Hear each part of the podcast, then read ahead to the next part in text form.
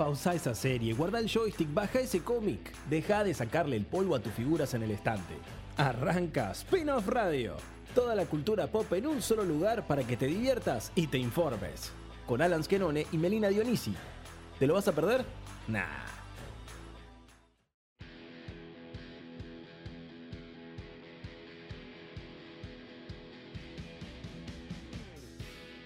Hola amigos, ¿cómo están? Muy buenas tardes. Arrancamos un nuevo programa de Spin-off Radio acá en la Rock and Pop 93.5 de la provincia de Córdoba y es un verdadero placer como cada sábado que nos estén acompañando para que hagamos este hermoso recorrido por toda la cultura pop, por las novedades, recomendaciones.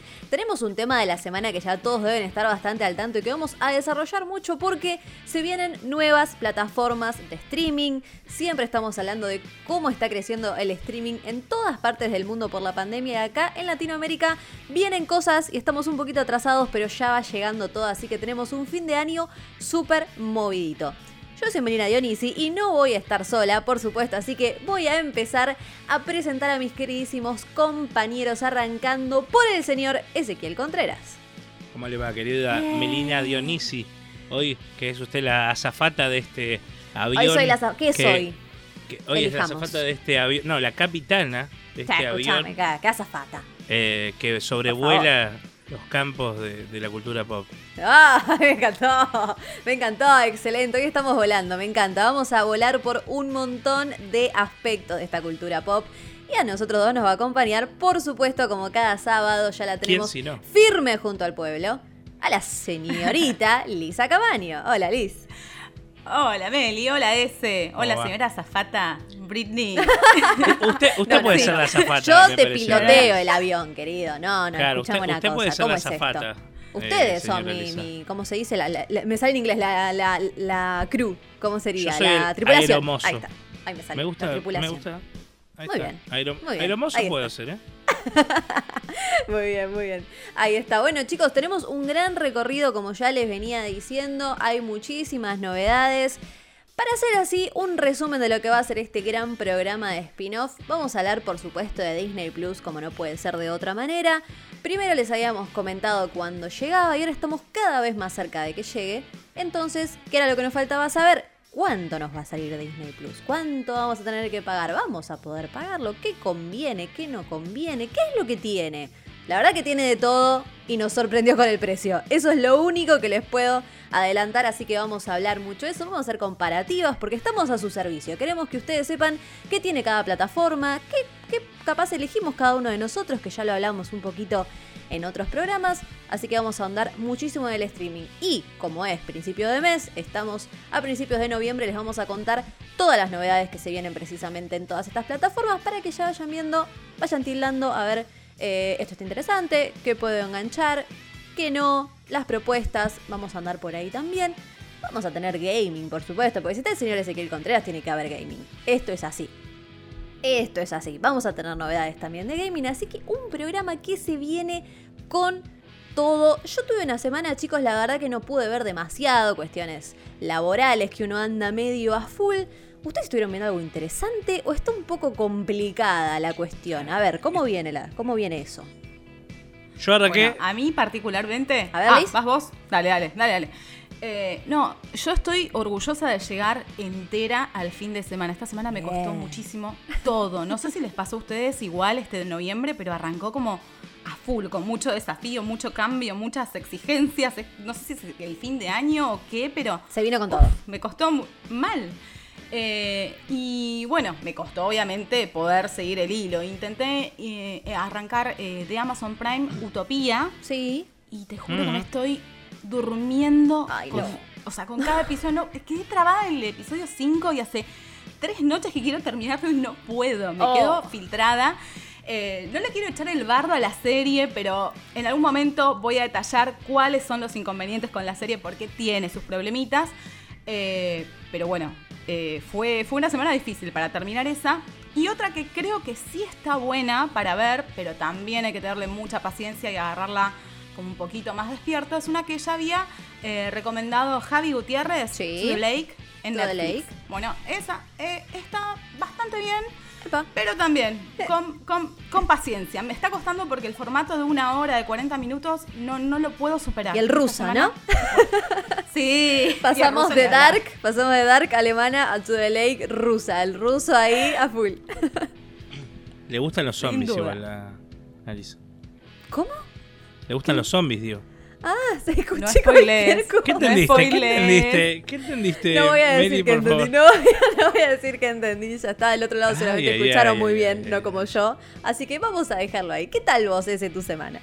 Bien, yo arranqué un anime original de Netflix que es Hijo de Zeus. No, Sangre de Zeus. bueno, vi un capítulo. Un capítulo, o sea, empieza bien. Creo que es un anime que es, si no me equivoco, es latinoamericano. Ah, mira, interesante. Por eso es, es que ah. lo quiero ver porque es interesante. Eh, y después, una, una cosa que no, no es que la arranqué, la estoy reviendo para arrancar ya con la segunda, es que eh, lo convencí a mi mamá y a mi papá de ver The Voice, que ellos no la habían visto. Entonces arrancaron ahora con la primera. Excelente. Y porque nos compramos el, aparatito, ¿viste? El, Chromecast. El Chromecast. Ok. Entonces, por eso por eso es que ahora tienen eh, eh, pueden ver el, Amazon en la tele. Porque si no tenían que ponerse la compu y eso era como lo que no tenían ganas. ¿Qué onda? ¿Ese? ¿Les copa a tus viejos? Les copa, les copa, sí, sí, sí. Sí, les copa, les copa. Les copa porque eh, tiene su humor así como. que no es así boludón. Como no, todo lo contrario.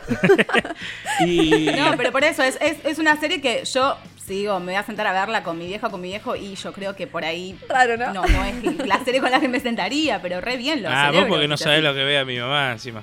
Entrás y mi mamá está viendo cada serie extraña. Y, eh, y nada, y está en la hora, estábamos viendo los primeros capítulos. Y vamos a ver si. Muy bien. Igual ellos van avanzando algunos solos, seguro. Porque le dije, avísenme la segunda. Claro. La segunda, como vieron que yo no la vi, y dije, no, no, voy a aguantar hasta que estén todos los capítulos. y ahora cuando ellos le arranquen, ya me avisan. Maratona full. Vamos con ellos a ver The Voice. Planazo. Excelente, me encanta, me encanta esa maratona ahí en familia, muy bien, ¿eh? Pero bueno, con The Voice, una cosa un poquito ácida, pero muy bien, ¿no? Muy bien, eh, me encanta. Me encanta la elección, excelente, excelente. Ah, Aparte ya como consejo de calidad. Ya me dijo mi papá que una recomendación que yo no vi, pero que dice que a la gente que le gusta el fútbol le va a gustar mucho, eh, justo acá no, tenemos mucho. A mí me gusta el fútbol, pero es como. Eh, eh, simpatizante soy. ¿De qué cuadro soy? ¿Vos sabés de qué cuadro soy? Ay, qué buena pregunta. ¿Sabes que no sé de qué cuadro sos? no sé de qué cuadro sos. Vamos a tirar una. Una remera roja. Y una remera roja. Sí, pero. Sí, pero dice. Pará, es, uno de los cinco grandes. uf, te metiste en un terreno delicado. Es uno de los seis grandes. ¿Cuál es el sexto grande? Ya sé entonces. ¿Cuál es el sexto grande, señorita? ¿Cuál es el sexto grande? Qué buena pregunta. Decir que no estamos en un programa deportivo porque esto se pica, pero en dos segundos, ¿eh? Vamos, vamos a nombrar quiénes son los que se disputan ese lugar, si te parece. A ver, y, vemos. A ver.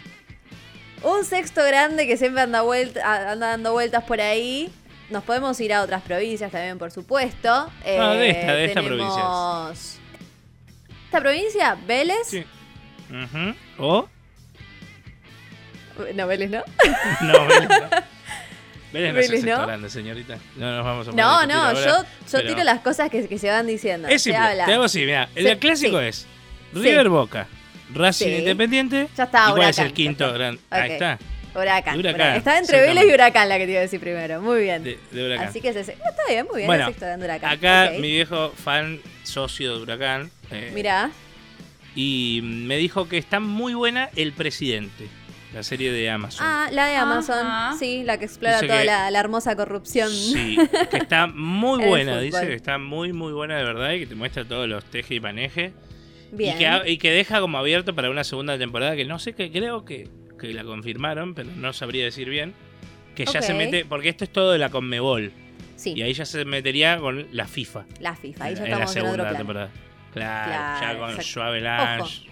Yo la tenía, la tenía pendiente cuando salió. Yo sí, súper futbolera, la iba a ver. Y como que me quedó ahí, me quedó, me quedó, me quedó en el tintero, así que la, Club de Cuervos también me dijeron que está buena, la de futbolera. Club de Cuervos, pero esa es de Netflix. Ok, esa no es para vos. No. no. igual dicen que está buena, pero no. es como de un club así ficticio. pero, pero bueno. como los clubes de, de la serie de TV, ¿viste? Que era Ah, claro, claro. Bueno, la, serie de Fox cuando siguió muchos años a Atlas, Atlas la otra pasión. Ah, excelente, hermoso. Esto ya es en el, en el mundo del ascenso. Bueno, vamos a terminar este, este momento tan lindo deportivo. Falto, falto yo, a ver qué anduve viendo yo. Yo empecé que en cuanto, en cuanto se, mm, se estuvo hablando de esta serie dije, le voy a dar una oportunidad. Esto me gusta, aunque hay cosas que me iban a sonar un poco parecidas a otra serie. Estoy hablando de The Undoing de HBO. Con. La de Nicole Kidman. Exactamente, Nicole Kidman y Hugh Grant. El primer episodio eh, de una hora aproximadamente. Eh, me gustó, me enganchó, típico primer, eh, primer episodio que pasa lo más importante, lo que te va a eh, lo que te va a abrir la historia, pasa algo y a partir de ahí nos vamos a enterar de todo. Las actuaciones de ellos me encantan porque ellos dos me parecen geniales. Mucha química entre ellos porque no habían trabajado juntos. Y, me gustó mucho la química entre ellos. Eh, lo que sí, que ya sabía que me iba a pasar, no sé si porque la vi muy recientemente o porque me iba a pasar igual, es que entre Nicole Kidman y la temática me hace acordar demasiado a Big Little Lies. Entonces estoy tratando de despegarme de eso. A mí me pasó cuando vi el, leí el plot que dije, ay, suena muy parecido, suena muy parecido, clase media, con un conflicto ahí. Eh, para mí también. igual como me gustó Big Little Lies, digo, a mí también, sí. va a estar buena. Pero, pero creo que eso va a ser un tema, cómo despegarse, ¿no? Va a ser un tema. Igualmente, hay muchas diferencias en cuanto ya básicamente la locación, acá estamos en el Upper East Side, lo más top de lo recontra top de Manhattan, ellos tienen muchísimo, muchísimo dinero. Eh, y la trama, ya para eso a ver si alguien, si alguien se engancha, tiene HBO, le gustaría verla. Eh, ellos son un matrimonio eh, Nicole Kidman y Hugh Grant tienen un hijo, el hijo va a un colegio privado super mega top. En ese colegio llega un nene nuevo con la mamá y la mamá conoce a Nicole Kidman a través de una reunión que tienen que hacer todas las madres del colegio.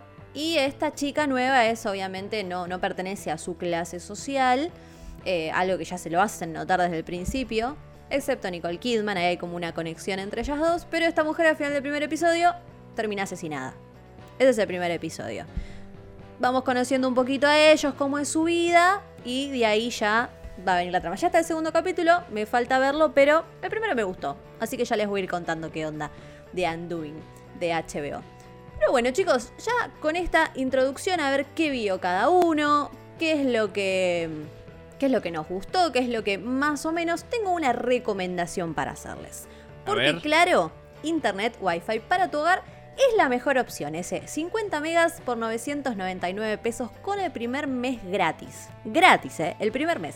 Tenés que llamar al 0810-122-0240 o podés ingresar a la página web www.lucom.com.ar. Así que Internet para tu hogar por Grupo Lucom y claro, se los mega recomendamos como cada sábado. Así que muchísimas gracias a Claro y Lucom.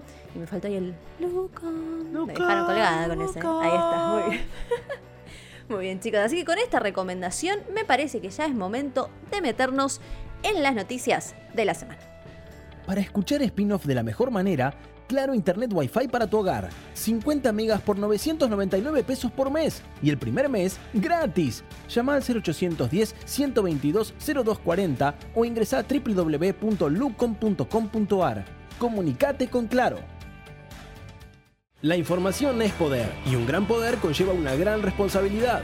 Por eso ahora, noticias en Spin-off Radio. Es momento de que estén informados, de que contemos qué fue lo que anduvo pasando esta semana en la cultura pop. Las noticias son bastante variadas porque, como saben, estamos, están en Estados Unidos, eh, estuvieron toda esta semana con las elecciones, así que tenemos algún picadito de noticias ahí que les vamos a ir contando a todos ustedes. La primera ya es bastante controversial porque Johnny Depp se quedó afuera de la franquicia de Animales Fantásticos. Esto me parece tremendo porque Estamos hablando ya de que hay dos películas hechas de animales fantásticos. Estaban rodando la 3. Él es un personaje súper mega importante en la historia, un personaje nuevo que conocimos a través de esta nueva franquicia en la que está J.K. Rowling por ahí metida también con toda su controversia encima. Si algo que le faltaba a Animales Fantásticos y al, y al Wizarding World de Harry Potter era esto.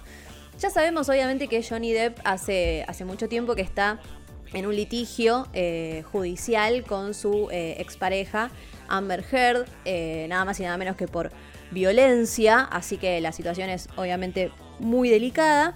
Y esto terminó derivando en que Warner Bros. le pidió que dejara el proyecto, así que no va a ser parte de la tercera. Y Johnny Depp él mismo fue quien lo confirmó en su cuenta de Instagram. Así que bueno, vamos a ver, la verdad me parece que es algo que ya viene bastante eh, cascoteado, por decirlo de alguna manera. No sé qué les pasó a ustedes con, con estas películas, a mí como mega fanática de Harry Potter, me gustaron, pero no me terminaron de enganchar, así que digo, ay, sí, qué buenas que están. Me gustaron, pero no sé, quizás estoy como. Quizás soy muy termo de Harry Potter y me cuestan las historias nuevas. Y si yo, y si yo te digo que a mí me gustaron más que algunas películas de Harry Potter. Lo sé, lo sé porque me dijiste. Ese lo sé. Pero, pero es que, o sea, desde lo entretenido, digo, ¿eh? Capaz que desde la trama y eso es diferente. Pero no está mal. Desde, desde lo entretenido me, me, parece más divertida que, no sé, el príncipe mestizo. Ponele. Eh, digo. Sí. Puede eh, ser. Eh, eh, en, digo, en el sentido de que hay películas que, que, me gustan más, poner las últimas dos, las del Cali de Fuego, pero... Sí. Que, para mí son las mejores, pero digo, después, estas los animales fantásticos me gustan más incluso. Sí me ponen medio mal, o sea, no mal, pero quizá ahí entramos en terreno pantanoso, ¿no? pero al mm, parecer él, él, como que la tiene todas de ganar, ese juicio con Amber Heard, incluso Parece ser que hasta las del movimiento Michu la corrieron porque se descubrió que era mentira un montón de cosas de las cuales ellas se habían parado ahí.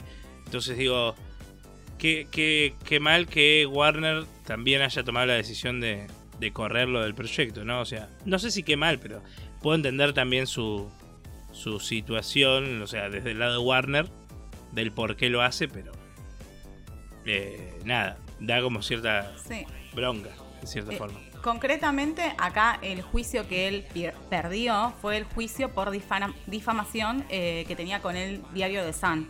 Sí. Eh, que había ocurrido este diario, había puesto un titular, eh, después de tener una primicia sin demasiadas pruebas, al menos en ese entonces, que él era un golpeador de esposas. Entonces, él tenía un juicio en particular con este diario y lo perdió. Lo perdió porque aportaban algunas pruebas. También se dice que, em, a ver, que era una relación violenta. Eh, Mega tóxica, sí, sí, sí. O sea, que ella también eh, eh, es violenta y hay pruebas de eso. pero bueno, concretamente acá él lo que perdió fue la batalla legal con, contra ese diario. Igual en el comunicado dice que va a continuar apelando por su búsqueda de la verdad. es, es, como vos decís, un, un, terreno pantanoso porque en realidad la verdad nosotros no la tenemos. es muy difícil acceder a, la información concreta. Eh, pero bueno, sí, Warner Bros. Eh, evidentemente tomó un partido y, le dijo, hasta acá llegamos con, vos. Warner que tuvo también una semana bastante, bastante complicada porque tuvo que salir a pedir disculpas por la representación de Anne Hathaway en, Las Brujas también.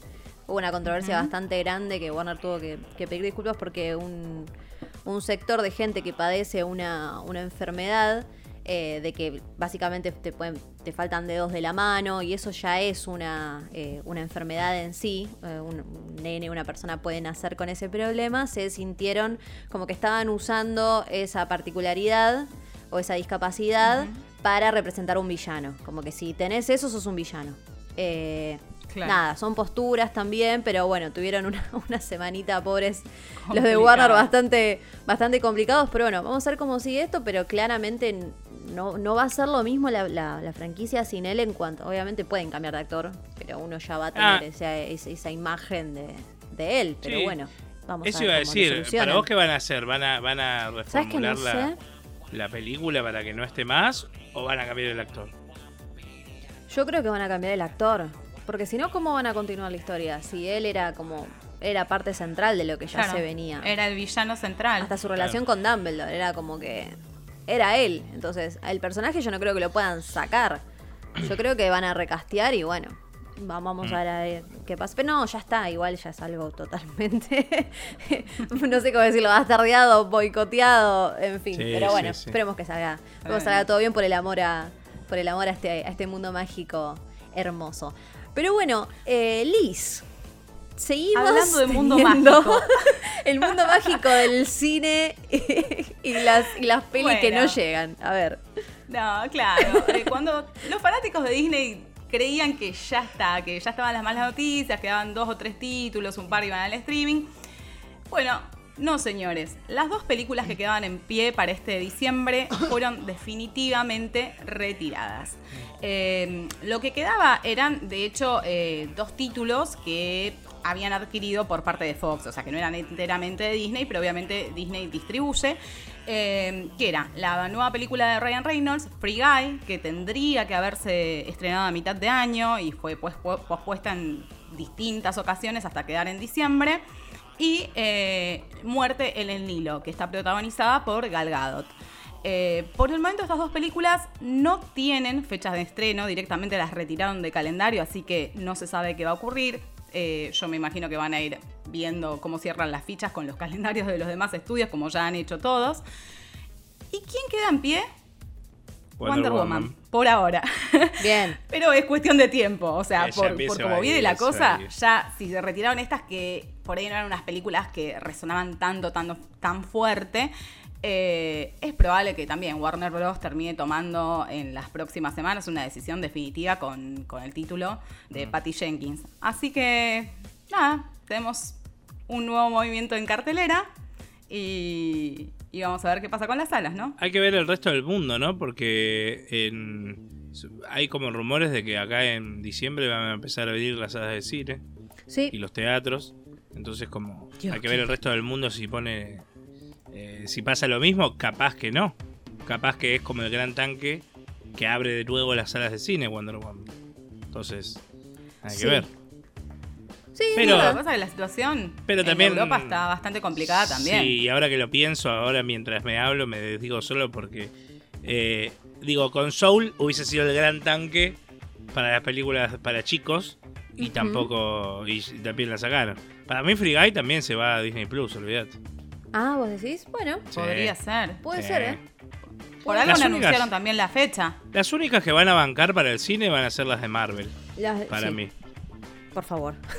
Y el resto se van a ir a. Bueno, una. Hablando de los cines y de películas como, como venimos hablando de, de decir si van a cine o ya hasta la posibilidad de que vayan directamente a streaming. Eh, hubo varias malas noticias en cuanto, en cuanto a Tenet. En realidad una no es mala, sino que va, eh, va a llegar en formato Blu-ray, en DVD, en 4K a fin de año. O sea, ya los que, los que no la han mm. podido eh, ver en cine, en muchas partes del mundo le van a poder por lo menos adquirir de esa manera.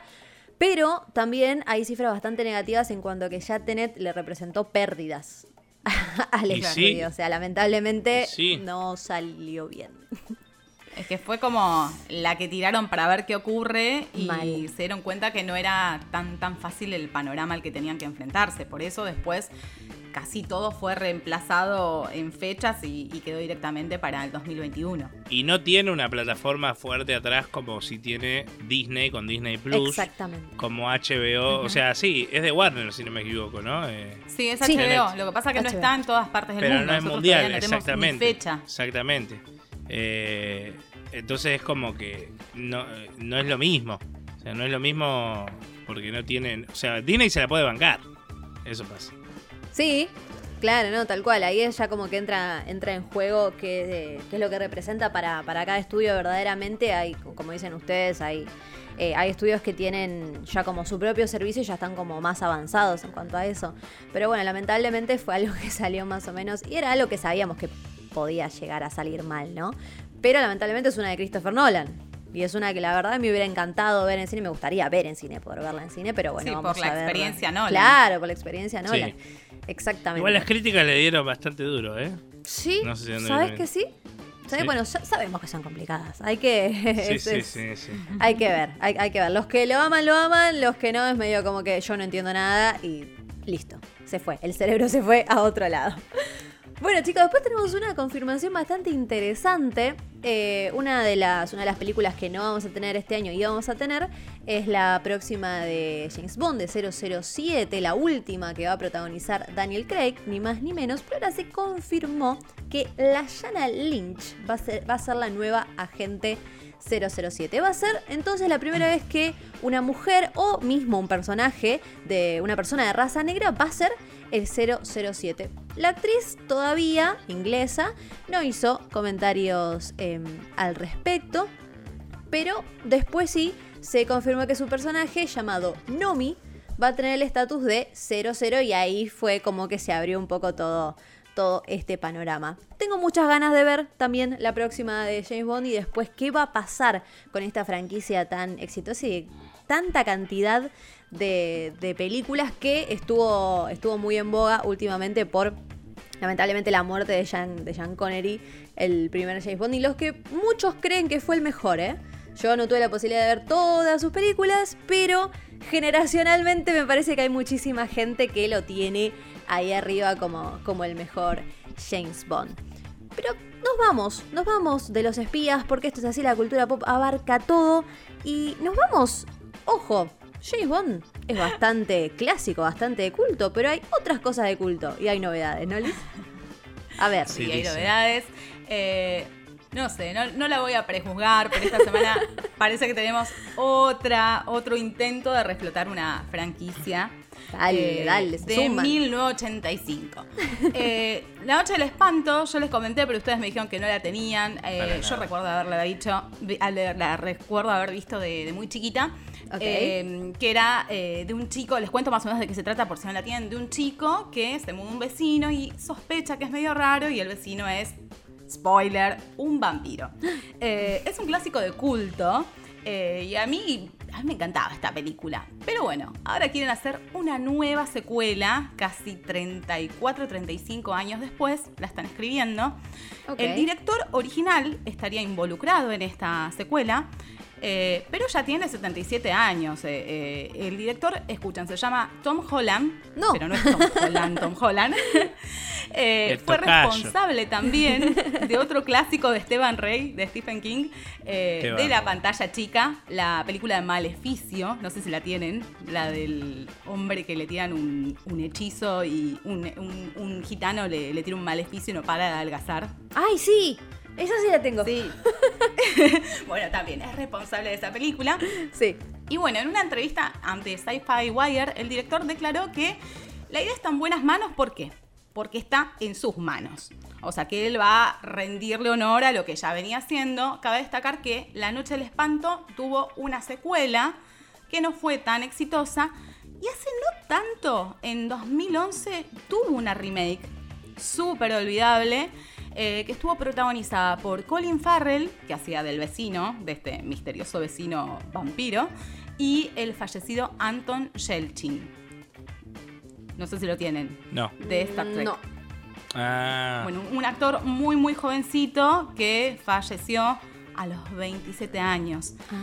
Eh, así que no sé, ¿cuál es la intención de volver a reflotar esta, esta franquicia? Porque se puede. Eh, porque se puede. sí, se puede hacer, pero estuvimos viendo que, no está funcionando. Eh, hace muy poquito también, o sea, volvieron, Blumhouse volvió a revivir Jóvenes Brujas, no les fue nada bien como vos también dijiste, intentaron hacer lo mismo, lo mismo con The Witches, con La Maldición de las Brujas. Sí. Y yo la vi, no, no, no fue un buen resultado, el CGI es horrible, oh. eh, no le aporta nada nuevo, es como que si le vas a dar algo fresco, le vas a dar un, plus, algo agregado, tal vez vale la pena. Eh, no sé, un caso de éxito para mí es It o la remake de Chucky, pero hay algunas cosas que mejor dejarlas como están. Sí. Eh, pero bueno, a Tom Holland le vamos a dar el beneficio de la duda, según él está en buenas manos, así que veremos qué ocurre con esta. Ok, ok, sí, es como que uno ya tiene la sensación de que, bueno, como que se hace por hacer, ¿no? Es como esa sensación que sí, sí, bueno, si se puede, se hace, pero no siempre vale la pena. Pensemos, pensemos un poquito, pensemos un poquito las cosas, tengamos nuevas ideas, pero está, está complicada la creatividad últimamente. Pero hablando, hablando de creatividad y de cosas que se reflotan, pero me parece que esta vez les va a salir bien. Creo que hablamos una vez de este especial de Navidad de Star Wars de 1978 del que nadie quiere acordarse, porque los que se acuerdan de haberlo visto fue como, ¿qué es esto? Bueno, ¿quieren dejar una mejor imagen? Va a haber un nuevo especial de Navidad, pero de la mano de Lego. Eso ya es, obviamente, súper diferente. ¿eh? Ya aplaudís, porque todo lo que hace Lego. Ese, vos llegaste a decir, o no, que una peli de Batman de Lego era la mejor que vos habías visto de Batman, ¿o no? Es la mejor, sin dudar. Pero la peli de ¿eh? Batman Lego es la mejor de Batman. Me encanta. Lo parece excelente. bueno, ahí está. Vamos a ver entonces qué pasa de con muchas de superhéroes. Es la mejor película de superhéroes para mucha gente. Wow. Yo te la puedo debatir, pero digo, es. Sí, sí, está. Porque plasma la idea del superhéroe. Y con Star Wars lo hace también muy bien, porque no se olviden que Lego tiene muchos juegos de Star Wars. Y en los juegos de Star Wars es donde más casi vivís la experiencia de, las pelis de Star Wars. Bueno, ahora por suerte EA mejoró mucho eso, ¿no? Las, las últimas entregas pero no, no, lo estaba haciendo muy bien al principio. Entonces eh, Lego lo, supo, Lego lo supo hacer y Lego también va a sacar una, un juego de Star Wars de ahora de la de Skywalker Saga se llama y yo rebanco este proyecto, lo rebanco porque lo reveo a Lego haciendo esto. Sí, sí, sí. Bueno, este especial va a llegar a través de Disney Plus, precisamente el 17 de noviembre, mismo día que llega acá a Latinoamérica la plataforma. Ya vamos a poder ver el especial de Navidad de Lego Star Wars Holiday Special. Eh, va a transcurrir después de la última película, la película 9, eh, El ascenso de Skywalker, así que vamos a tener a los protagonistas de esta última trilogía en este especial de Navidad, reunidos para celebrar este Día de la Vida, que sería como la Navidad de los, de los Ewoks ya me parece espectacular, la verdad. Acá, acá, acá bancamos. Me ¿eh? parece genial. Lamento que no haya salido bien en su momento, así que esperemos que ahora sí, que ahora sí salga, salga muy bien. Y Star Wars a full, porque los que tengan Disney Plus van a poder ver de Mandalorian, que ya vamos a hablar un poquito después cuando hablemos de esta plataforma que se viene. Y como última noticia, así ya eh, cerramos esta sección con muchas novedades, dos muy cortitas en cuanto a series. Una es que en The, eh, Walking Dead vamos a sumar y vamos a conocer finalmente a la esposa de Negan. Eh, quien interpreta a Jeffrey Dean Morgan y precisamente la esposa del actor va a ser Lucille, la esposa de, eh, de quien fue villano, no voy a decir nada por si no vieron las últimas temporadas, de quien fue uno de los villanos más importantes de The Walking Dead estos últimos años. Y por otro lado, His Dark Materials, que va a estrenar ahora su segunda temporada, ya planea la tercera. Así que acá tenemos otro éxito en marcha en la plataforma de HBO para todos los que les guste esta serie. Pueden estar más que contentos porque vamos a tener una tercera. Pero siempre hay una mala y una buena. La mala es que si te gustaba Castle Rock, se terminó.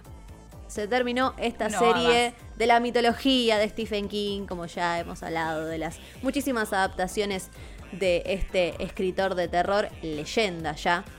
Eh, no va más, yo había empezado a ver unos capítulos, recuerdo en su momento, y así como empecé, la dejé. Así que quizás si me pasó eso a mí, le pasó a mucha gente. la fan de Stephen King. la fan de Stephen King, lamentablemente, tendría que probar por el lado de, del libro, de la se rumora. Pero bueno. Se rumora, Meli, que por consecuencias de, la pandemia, como ya ha pasado con Netflix, que tuvo que bajar, dijo, bueno, a ver, ¿es rentable? ¿No es tan rentable? Bueno, guadaña. Eh, así que bueno, parece que, que esas fueran las motivaciones. No quita que por ahí vuelva en algún otro momento, en alguna otra señal, pero bueno, por ahora no va más. Lo que me gustaba mucho, que lo destaco, y siempre que hay un Skarsgård, yo lo voy a eh, lo voy a nombrar, es decir, acá hay un Skarsgård, Skarsgård, así se dice, eh, lo teníamos nada más y nada menos que a It, a Bill, Bill, ah, ¿no? ¿Son tantos? Sí, Bill, eh, acá en Castle Rock, que ya hacía un personaje más siniestro imposible, como siempre, así que, así que bueno, lamentablemente no, no da para más Castle Rock. Bueno chicos, la verdad que pasamos por una cantidad de noticias genial. Pero tenemos, tenemos más todavía, ¿eh? Esto no termina acá. A ver ese. No, eh, una, esta es muy cortita, igual al pie, pero. A ver. Se confirmó la segunda temporada de Loki para Disney Plus. Se confirmó. la segunda temporada de Loki. Y bueno, ah, así es. O sea, claro, a, eso iba, a eso iba, que no solo no está, sino que es de la... rodaje 2020. ¿Cuánto? No, no, pero no solo no se estrenó Loki, sino que es de las últimas series que se va a estrenar. De, de todas las series que se van a estrenar de Marvel. Y ya confirmó segunda temporada. Actualmente está rodándose todavía la primera. Claro, y ya se confirmó la segunda. Bueno, a ver, Loki, Loki es Loki, como que tiene ahí un nombre, es un nombre pesado dentro de Marvel. Pero, wow. O, la, historia, acá dijeron, che, esta historia va a estar, esto va a hacer un montón. ¿Qué pasó? O mezcla mucho, o mezcla mucho de otras cosas, porque al parecer todos los rumores dicen que es como de viajes en el tiempo de Loki a través de, del tiempo y de otros universos y bla bla bla. Entonces, o mezcla muchos otros personajes que da para meter en una segunda temporada también o no sé. Sí, abre mucho el abanico porque de hecho decían, había rumores de que iba a haber, eh, que iba a aparecer Kid Loki, bueno, eh, un montón de, varios cuestiones de que iba a empezar a expandir, claro, que se iba a ir expandiendo. Sí, a, lo que voy es que también se confirmó que al parecer va a estar en la nueva película de Thor, entonces también hay que ver cómo conecta con eso. Y nada, bueno, la, noticia fue esa, como se confirmó la segunda temporada de Loki cuando todavía están grabando la primera. Tremendo. Bueno, está bien, me gusta, me gusta esta fe. Ahí va, ahí va, está bueno. Yo no. Ojo, que quizás puede ser una, estrategia así como te digo, eh. Che, esto está tan bueno. Miren que ya hay segunda, la tienen que ver sí o sí. Puede ser un poquito de hype, te digo, eh. Vamos, vamos a ver qué pasa. ojalá esté muy buena. Hay algo que lo que no me gustaba, perdón. Miren, miren lo que voy a destacar, pero no sé si va a quedar así, pero el logo de la serie me parecía espantoso. Oh. Era feo. Era feo. Era horrible. feo. Pero yo creo que quizás era algo ¿eh? preliminar. La verdad que no lo sé. Pero dije, mmm, qué raro esto. Pero ¿a quién le importa el logo? A mí sola, ¿no? Así que. WandaVision suena, siempre digo lo mismo. a Tom Hiddleston. WandaVision suena. WandaVision suena a serie de WandaVision como a productora de películas viejas españolas. ¿viste? que habían tenido un problema en España que no le podían poner el mismo nombre. Exactamente. De hecho, también tuvieron un problema, creo que en China o algún país oriental, porque también hay una empresa registrada de merchandising que tiene ese nombre, oh. WandaVision. Entonces, bueno, es como que el nombre más complicado posible tenían. El más complicado. Mira vos, mira vos. Bueno, chicos, eh, pasamos por muchísimas novedades dentro de todo. Estuvimos, estuvimos informándolos eh, de todas las novedades, así que ya tienen eh, toda la info que necesitaban en esta semana. Que en Estados Unidos pasaron las elecciones, pero la cultura pop siempre sigue adelante.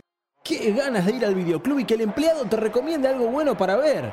Por eso ahora, streaming en Spin-off Radio.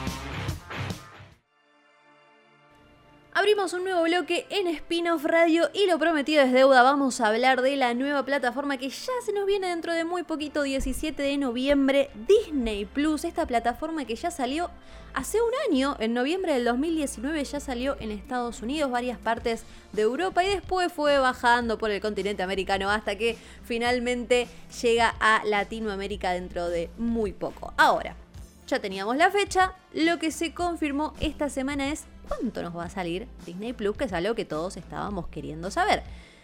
Nosotros habíamos dicho que no creíamos que fuera barato, y si bien ya nada es barato en nuestro país, nos sorprendieron bastante con los precios, porque muy pillos largaron una promoción hasta el 16, un día antes de que, de que se lance oficialmente. Vos podés ya pagar el año de Disney Plus a 3.250 pesos. Si lo dividimos en los 12 meses del año nos dan 270 pesos aproximadamente. Y ahí uno dijo, menos, ¡epa! 268. Ahí 268, hice la cuenta. Para ser exactos. Yendo. ¡Epa! dijimos todos. ¡Epa!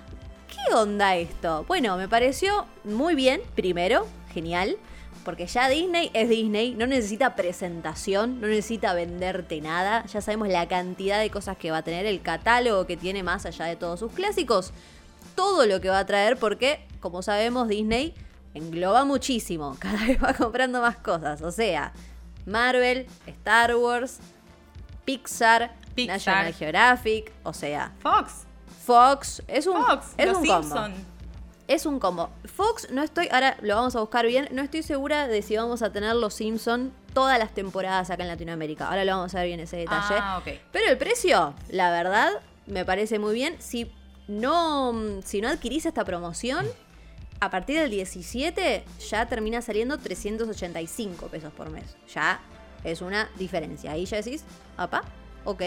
Que sigue igual siendo un promedio entre el resto de las plataformas que ahora después vamos a hacer una, una comparación. Así que chicos, ¿cómo se tomaron esta noticia? La mayoría fue como, yendo, ya estoy, ya estoy poniendo la tarjeta, lisa acá. La primera fue. me levanté ese día a las 7 y leí bien, analicé, hice la cuenta que te dije. Por favor, y, por favor. Y di un salto de fe, dije, sí, ya, lo contrato, lo contrato, ya está. Porque se viene el verano, porque tengo un nene que es el público objetivo que yo sé que lo va a consumir. Em, y porque sinceramente me pareció, me pareció barato. Nosotros habíamos estado barajando los precios, habíamos tirado, bueno, así como cuánto podía llegar a ser. Y nunca creímos que iba a estar sobre ese rango. Siempre era como, yo había puesto un ejemplo de una pizza y media eh, con, esos precios. Y es media pizza, chicos. O sea, 260 pesos mensuales, sinceramente me pareció muy accesible. Muy bien. Em, hay que ver también esto, cómo va a ser el contenido, si vamos a tener aparte que pagar algo que sea premium o no, porque lo que hablamos hace un rato, ponele que llegue Free Guy. Sí. Eh, ¿Tendrá un costo adicional? ¿Nos pasará lo mismo que con Mulan? ¿Cómo, cómo será al esa modalidad? Parecer, al parecer no está disponible eso acá, ¿eh? De hecho, creo que eh, supuestamente no iba a estar disponible en casi ningún lado todo lo que era de eh, el Premium Access de ah, Disney Plus. Lo que seguro es que no, no, no vamos a pagar Mulan porque en diciembre está como esta ventana ya se libera, digamos, y ya no hay que. Claro, pero de hecho, de hecho, si vos querías verla antes, o sea, antes de diciembre. Sí. No, no, no, acá en Latinoamérica no, va a estar disponible. No se iba a poder. que esperar. Exactamente. Exactamente. A ver, capaz que más adelante se habilita, pero digo, por lo menos ahora no está habilitado, no, no, el 17 de noviembre no estaría habilitado la, forma del Premium Access para ver esas películas por ahora. En Latinoamérica por ahora no. Perfecto. Creo, no sé si en España sí, ¿eh? A eso voy. No, no, habría que confirmarlo. No, no, no estoy seguro, no te puedo decir no. Pero creo que era de Estados Unidos en principio. Eh, lo de Mulan. Perfecto. Claro. Puede ser, sí, sí, sí. Eh, hay, que ver bien eso, porque en cada parte seguramente tenga como sus propios convenios, por decirlo de alguna manera, ¿no? Sí. Y a mí otra cosa que me llamó la atención, que de hecho lo estuvimos hablando con vos, es eh, la cantidad de, dispositivos. Tiene Ahí está. 10 dispositivos eh, y 7 perfiles diferentes. Entonces dije, bueno, a ver, lo contrato y después veo si, si necesito pasárselo a mi vieja o bueno, si él lo quiere tener en la tablet. También podés elegir eh, esta opción para control parental para los chicos de, de elegir qué contenido puedo acceder y qué contenido no. Igual estamos hablando de Disney la mayoría del contenido va a poder acceder. Totalmente. Pero bueno, eh, me, me, pareció interesante eh, de cara también a las vacaciones y al contenido que se va a venir, porque recordamos que en diciembre también vamos a tener WandaVision. Eh, ahora estamos con The Mandalorian, entonces bueno, hay como un montón de cosas que me, me, ayudaron a dar el salto de fe. el otro día a las 7 de la mañana. Una de las primeras ahí, Liz firme con, con Disney Plus. Y esto de los dispositivos, la verdad que es súper importante. También cuatro en simultáneo. ¿Vieron la, típica? Uy, no, lo está usando alguien, yo no lo puedo usar. Cuatro en simultáneo me parece súper bien. Y después hay un acuerdo también en cuanto a los precios. Hay un acuerdo entre si sos cliente de Flow personal. Em, es como. Es como que esto la tenés que analizar. ¿Por qué? Porque si sos cliente de Flow y personal, vas a tener tres meses sin cargo de Disney Plus.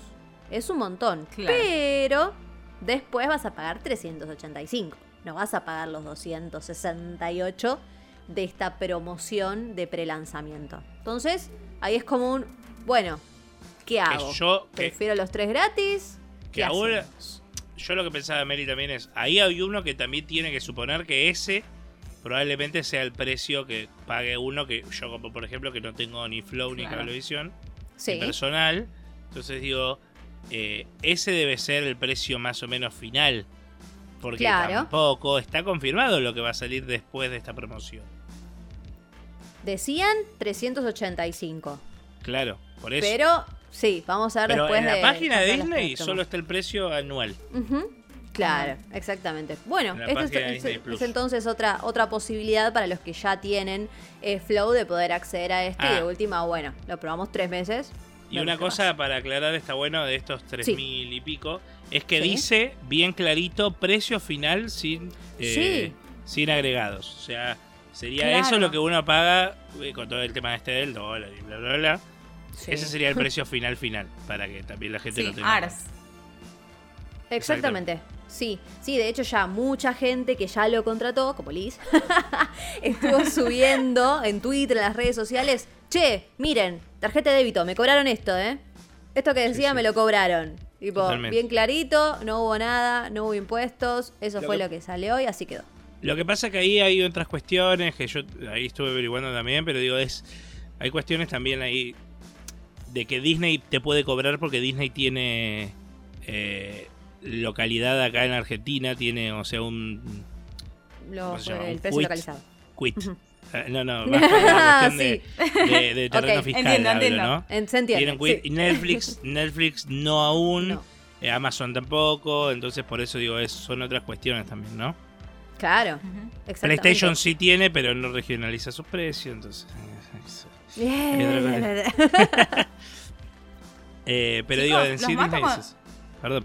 Los mato con esta consulta. A ver. Por ejemplo, yo no me puse a hacer, no me fijé el resumen de tarjeta, pero con, con todos los impuestos, más o menos, ¿qué precio están oscilando las otras plataformas? Por ejemplo? A eso íbamos, Liz, Ah, querida, ahí. pero Ay, ¿cómo? Meli, bueno, me lo vas a decir. Pero cómo no te voy pero- a dar esta información, pero, Pero por, por favor. escúchame una cosa, vamos a empezar por partes. Tenemos un montón de plataformas, ¿no? Eh, pero podemos arrancar por las más conocidas. Ujú.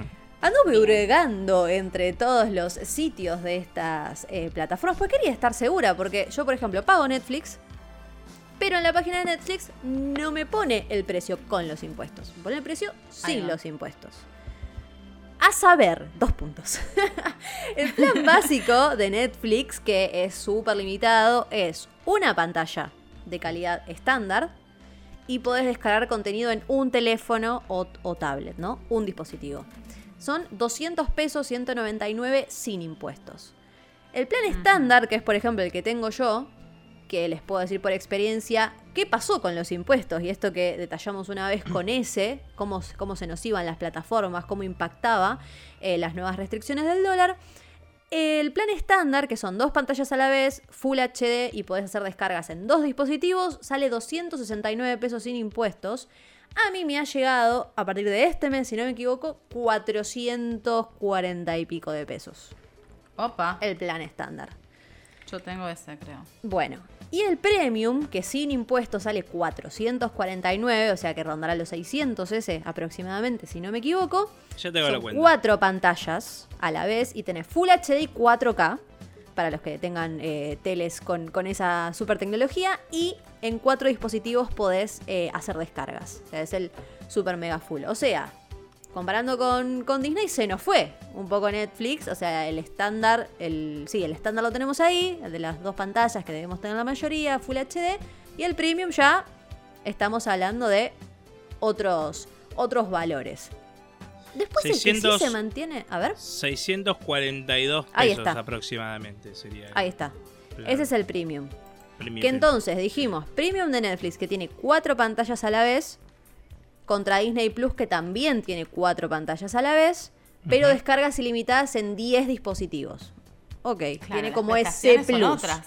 Tiene esa prestación un poquito más plus. La misma cantidad en simultáneo, pero tenés más descargas. Que te digo, las descargas si haces un viaje, si tenés nenes chiquitos, si tenés que descargar contenido, vamos nomás. Venga. Vamos, vamos a. Venga, Arriba. venga a descargar el contenido. ¿Qué pasa con Amazon? Amazon se mantiene como el más económico hasta el momento. Son 220 pesos por mes. Sí. Bien. El más económico de los conocidos, porque ahora De te vengo con uno. Te vengo con una que es. Me vas a decir, Uy. no puedo creer que esté Uy. esto. Sí, ya sé cuál me vas a decir, porque Sí, te sí. conozco. Y así que voy a dejar que la digas vos. Yo sigo y te dejo para ahí, para que le pongas el moño a lo que querés decir, porque ya sé cuál vas a decir. Dale. Después tenemos el pack de HBO o de Fox Premium. Sí. Si vos ya tenés Calevisión, tenés Telecentro, si vos ya tenés un proveedor eh, de TV, Este pack sale 430 pesos. El de HBO tiene 8 canales y el de Fox tiene 11 canales. Siempre hay promociones para estos packs, sobre todo si sos cliente nuevo. Te dicen te lo cobramos al 50% por tantos meses. Yo creo que es una de las, de las opciones. Eh, HBO me parece una de las más interesantes, pero ya ahí nos vamos a meter en terreno de comparación de cantidad y calidad de contenido de cada, de cada plataforma. HBO eh, es uno de mis preferidos. Amazon me gusta mucho, pero no entiendo cómo no cambian su interfaz. como que digo, muy fea. No puede ser, pero esos Amazon. Eh, ¿Sabes qué? pasa? Me parece que, la van a cambiar en cualquier momento, pero porque están muy acostumbrados a. ¿Sabes que en Estados Unidos es así? Eh, de hecho, Disney Plus, no sé si estuvieron viendo, es bastante parecido a la ah, de Amazon. Sí, sí. Yo cuando me metí en su primera versión, que hice como la prueba, que me metí con la VPN, conecté con Estados Unidos, bla, bla, bla. Por favor. Nada ilegal, no es nada ilegal. Nada ilegal. Eh, y, era bastante parecida. Hulu es bastante parecido. Eh, Star Place, si pueden ver, es bastante parecida a la de Amazon. O sea, debe ser que es un formato medio estadounidense. Porque YouTube es bastante parecido a la de Amazon. O sea, digo, en el formato esto de el tema me parece ese del, diferencial es que quizás todas son parecidos en cuanto a, cómo está organizada la información, pero Netflix es el único que realmente te machaca el cerebro con, ¿viste esto? Te doy esto. Claro. Es que ¿Viste esto? Te doy esto. Lo, nuevo está arriba. Y en Amazon cuesta encontrar las cosas. ¿Pero por qué? Si vos me preguntás... tenés que ir directamente hasta últimos lanzamientos y empezar a chusmear que es lo último que agregaron. No, no, del vamos, del vamos, por ejemplo, ahora que dije que, nos compramos el Chromecast, qué sé yo, ¿Sí? mi viejo eh, quiso buscar una serie eh, y le aparecía primero la última temporada. No. Siendo que él nunca claro, vio. También, también están las, las temporadas por separado. Claro, entonces digo, eso también es muy raro. Pero bueno, eh, sí, sí, Amazon debería. Yo creo que en cualquier momento lo van a hacer. Sí, Liz, me escucho. Me quedó la duda. ¿Amazon es 220 final o tenemos impuestos ahí? A mí por el momento me vino esa, esa cantidad eh, de. Eso es final porque vale más esa plata. Sí. Vale 120, una cosa así, me parece. Es súper barato. Bien. Es súper barato y, le, estuvo metiendo Amazon porque Amazon fue una de las que tenía todo el contenido de Disney hasta que ahora ya, obviamente, se, terminó. Pero había hecho un, un, acuerdo ahí espectacular. Tenías todas las de las de Star Wars, todas, ¿eh? Star Wars. Podías ver todas, las de, Star Wars. Tenías, un montón de Marvel. También. Tenías hasta Endgame de Marvel. Hasta Endgame. Ahí la verdad que habían estado súper bien Amazon. Yo igual le tengo mucha fe, yo voy a seguir ahí con Amazon, les prometo. Pero necesito, por favor, que alguien agarre y diga, vamos a cambiar un poco esto. Pero le tengo fe por el, eh, por no cantidad como Netflix, sino que me parece que selecciona muy bien. Y The Voice, como siempre hablamos, un mega acierto de Amazon. Así que si, si pueden hacer algo de tan buena calidad, tan, una, tan buena historia em, original como The Voice yo les tengo muchísima, muchísima fe a Amazon. Eh, y como les digo, los packs de HBO y Fox me parecen muy buenos eh, por cantidad de canales, por, por, cantidad de, eh, de, contenido, valga, la redundancia. Pero no es de lo más barato, porque 430 pesos por mes no es de lo más barato por un pack. Es que si ya tenés otra plataforma, ya es un, se empieza a juntar. Ah, ahí, bueno, te iba, ahí a comentar, Te iba a comentar también, con respecto a eso, que Quería esperar a que lo confirmes vos porque me acabo de, lo acabo de chequear. A ver. HBO Go está lo mismo. Sí.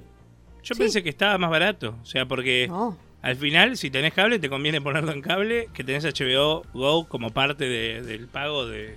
Claro, cuando vos pagas el pack, te dan HBO Go. Del pack, pero yo pensé que HBO Go te salía más barato.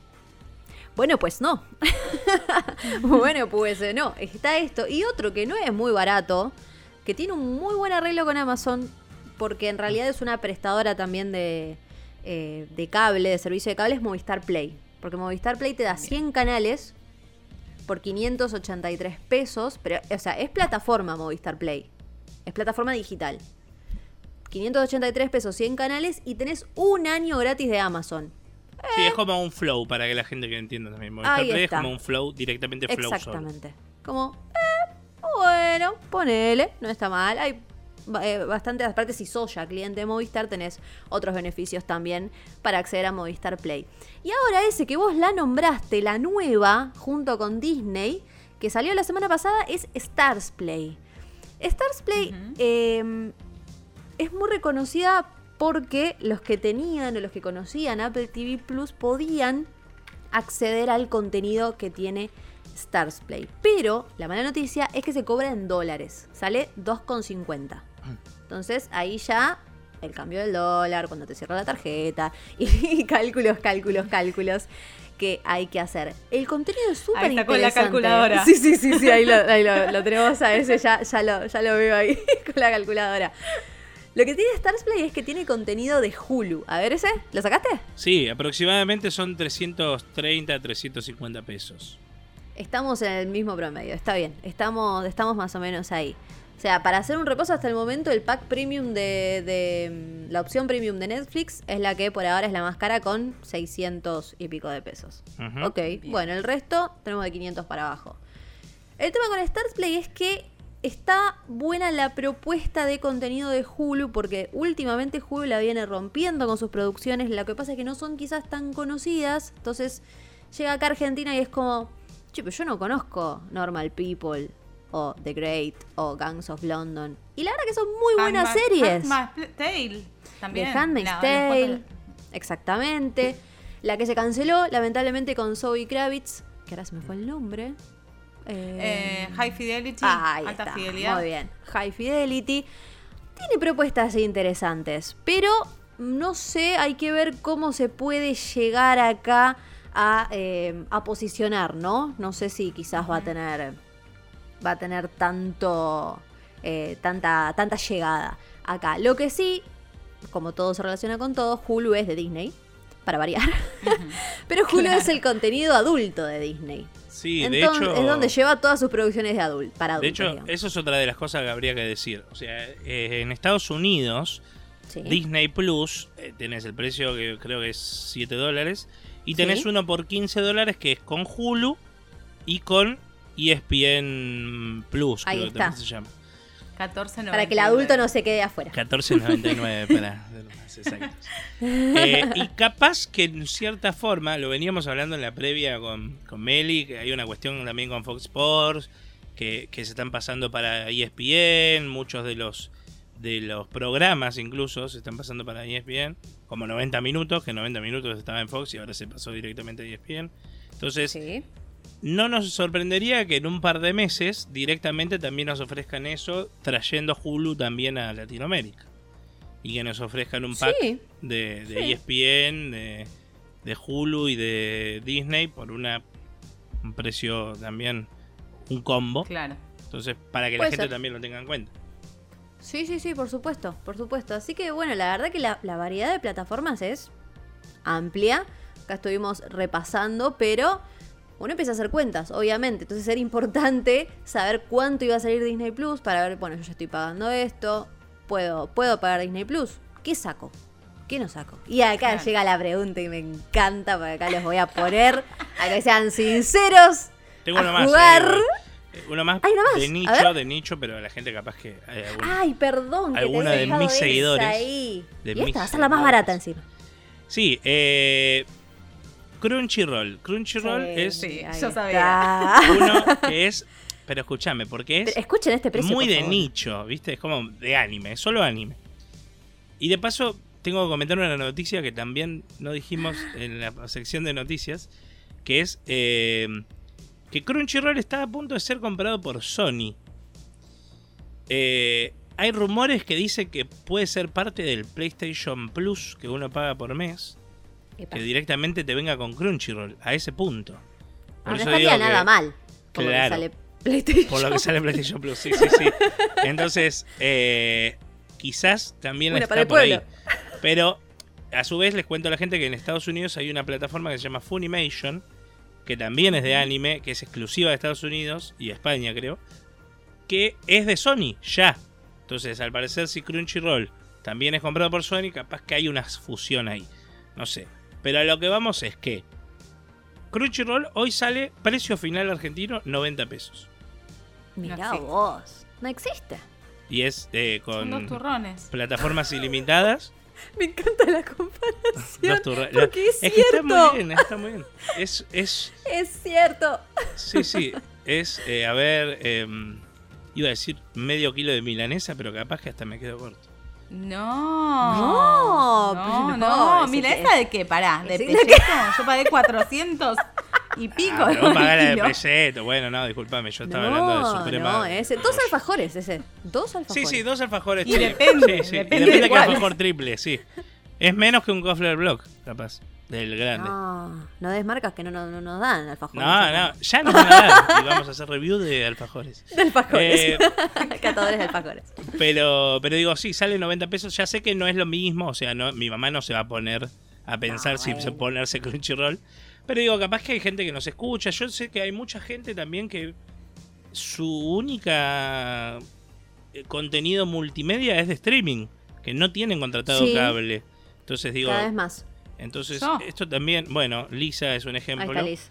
Eh, Yo tengo TDA y todos servicios de streaming. Exacto, bueno, ahí tenés. Entonces, ahí es una de, la- de los nichos, me parece también, que se apunta a la hora de esto de estas plataformas, ¿no? Porque faltaría nada más una plataforma así, como decíamos, de deportes, que sea de streaming, Sí. como puede ser ESPN, si Disney se aviva y ve que hay un mercado ahí. y después ya tenés todo disponible en streaming, porque tenés películas, tenés anime, tenés eh, contenido más para niños, si querés, que es todo lo de Disney Plus, que no solo para niños, ¿no? Pero digo, Netflix también tiene un montón de contenido para niños, pero lo que sería Disney también lo tendrías disponible. Eh, por ahora todo lo de Warner viene estando en Amazon Prime. Entonces, no sé, se me ocurre que, que- que hay mucha gente que se puede terminar llegando a pasar a solo streaming. Sí, por supuesto. Sí, yo creo que sí, ¿eh? ¿Yo sabes qué, qué pagaría? O sea, no Crunchyroll porque, bueno, no, no, no, no es por ahí lo que me apasiona a mí. Pero yo te pagaría un Shudder con un precio relativamente bajo, Bueno. una plataforma que sea de terror. Y también Eh, es muy no de nicho. decís- Eh, eh, o es sea, re de nicho, pero claro. a mí me encanta el contenido. Ya Claro. la vengo re- recomendando un montón. Acá hubo un intento, pero no funcionó porque no era amigable la plataforma. Eh, no me acuerdo bien, creo que era Purga TV. Estuvo por un año y el acceso que tenía solamente era a través de, mm, de la computadora, no tenías una aplicación. Entonces, Claro. No funcionó. no funcionó. Pero yo te pagaría un monto razonable, por ejemplo, no sé, hasta 150 pesos por una plataforma de, de terror buena, completa, porque por ahí no encuentro Sí, ¿eh? los títulos que quiero en los otros servicios de streaming. Eh, por Me- ejemplo, la tiro, si la quieren traer. No, es que me, hiciste, acordar también, Lisa, que, que en cierta forma nos estamos olvidando de plataformas argentinas como Cinear Sí. eh, o latinoamericanas como Pluto TV, donde tiene un montón de contenido de, de Telefe y, de, Muchísimo. de- y que mucho es gratis. Entonces, eso también está eh, disponible para la gente del streaming. Y que, nada, me parece un que montón es para un- explorar, en sí, serio. Hay, hay para explorar, hay para explorar. Y lo que no sabemos, y lo que no sabemos, porque muchas veces nombramos a Warner y nombramos a HBO Max y no sabemos qué va a pasar, porque, pero ¿y si yo ya pagué el pack de HBO? ¿Qué onda HBO Max? Van a hacer un Oh. van a hacer un combo, va a ser aparte, voy a tener que pagar otra más aparte para ver la de Zack Snyder. el Snyder Cut y no, me parece que el Snyder Cut no, pero tenés, vas a tener todos los superhéroes, vas a tener Y todo lo de bueno, Warner. La y la- verdad que Y la un pregunta que había dicho horizonte- Meli era más que nada de Ay, ahí viene, ahí cuál viene. sí y cuál no. Ahí viene, ahí viene. Es feo, es feo hacer esto. Vamos a hacer en vez de cuál sí, cuál no, eh, hagamos cuál se adapta mejor a nosotros. Y quizás la gente del otro lado, en base a nuestros gustos, en base a por qué elegimos tal o cual, se puede ir guiando a ver si más o menos, a ver con quién coincide, con qué combo. Vamos a armarle un combo, a ver con cuál coincide. Yo- yo- Ahí está. Lo un que top pasa es que yo sigo, tengo la posibilidad Crunchyroll. No, no, pero digo, más allá de Crunchyroll. Crunchyroll son dos alfajores. ya lo digo. O sea, esa no, no entra en duda. Eh, pero así para toda la familia, digo, yo tengo la posibilidad Sí. de que tengo Netflix, tengo Amazon y que vamos a tener Disney. Pero si me tenés que dar a elegir una sola, yo sigo eligiendo Netflix. Aunque sea la más cara. Ok, Porque perfecto. tiene contenido mucho más amplio que el de Disney. O sea, está bien, Disney tiene todo lo de Disney. Pero no se olviden que todo lo de Disney es solo family friendly. O sea, si vos querés ver una serie para adultos, no la encontrás ahí. Totalmente. es como que se necesita un complemento, ¿no? Exacto. Necesita como. Ahora te voy a poner un aprieto igual. Animación, ah. anime. igual ya me lo respondiste con lo que dijiste recién.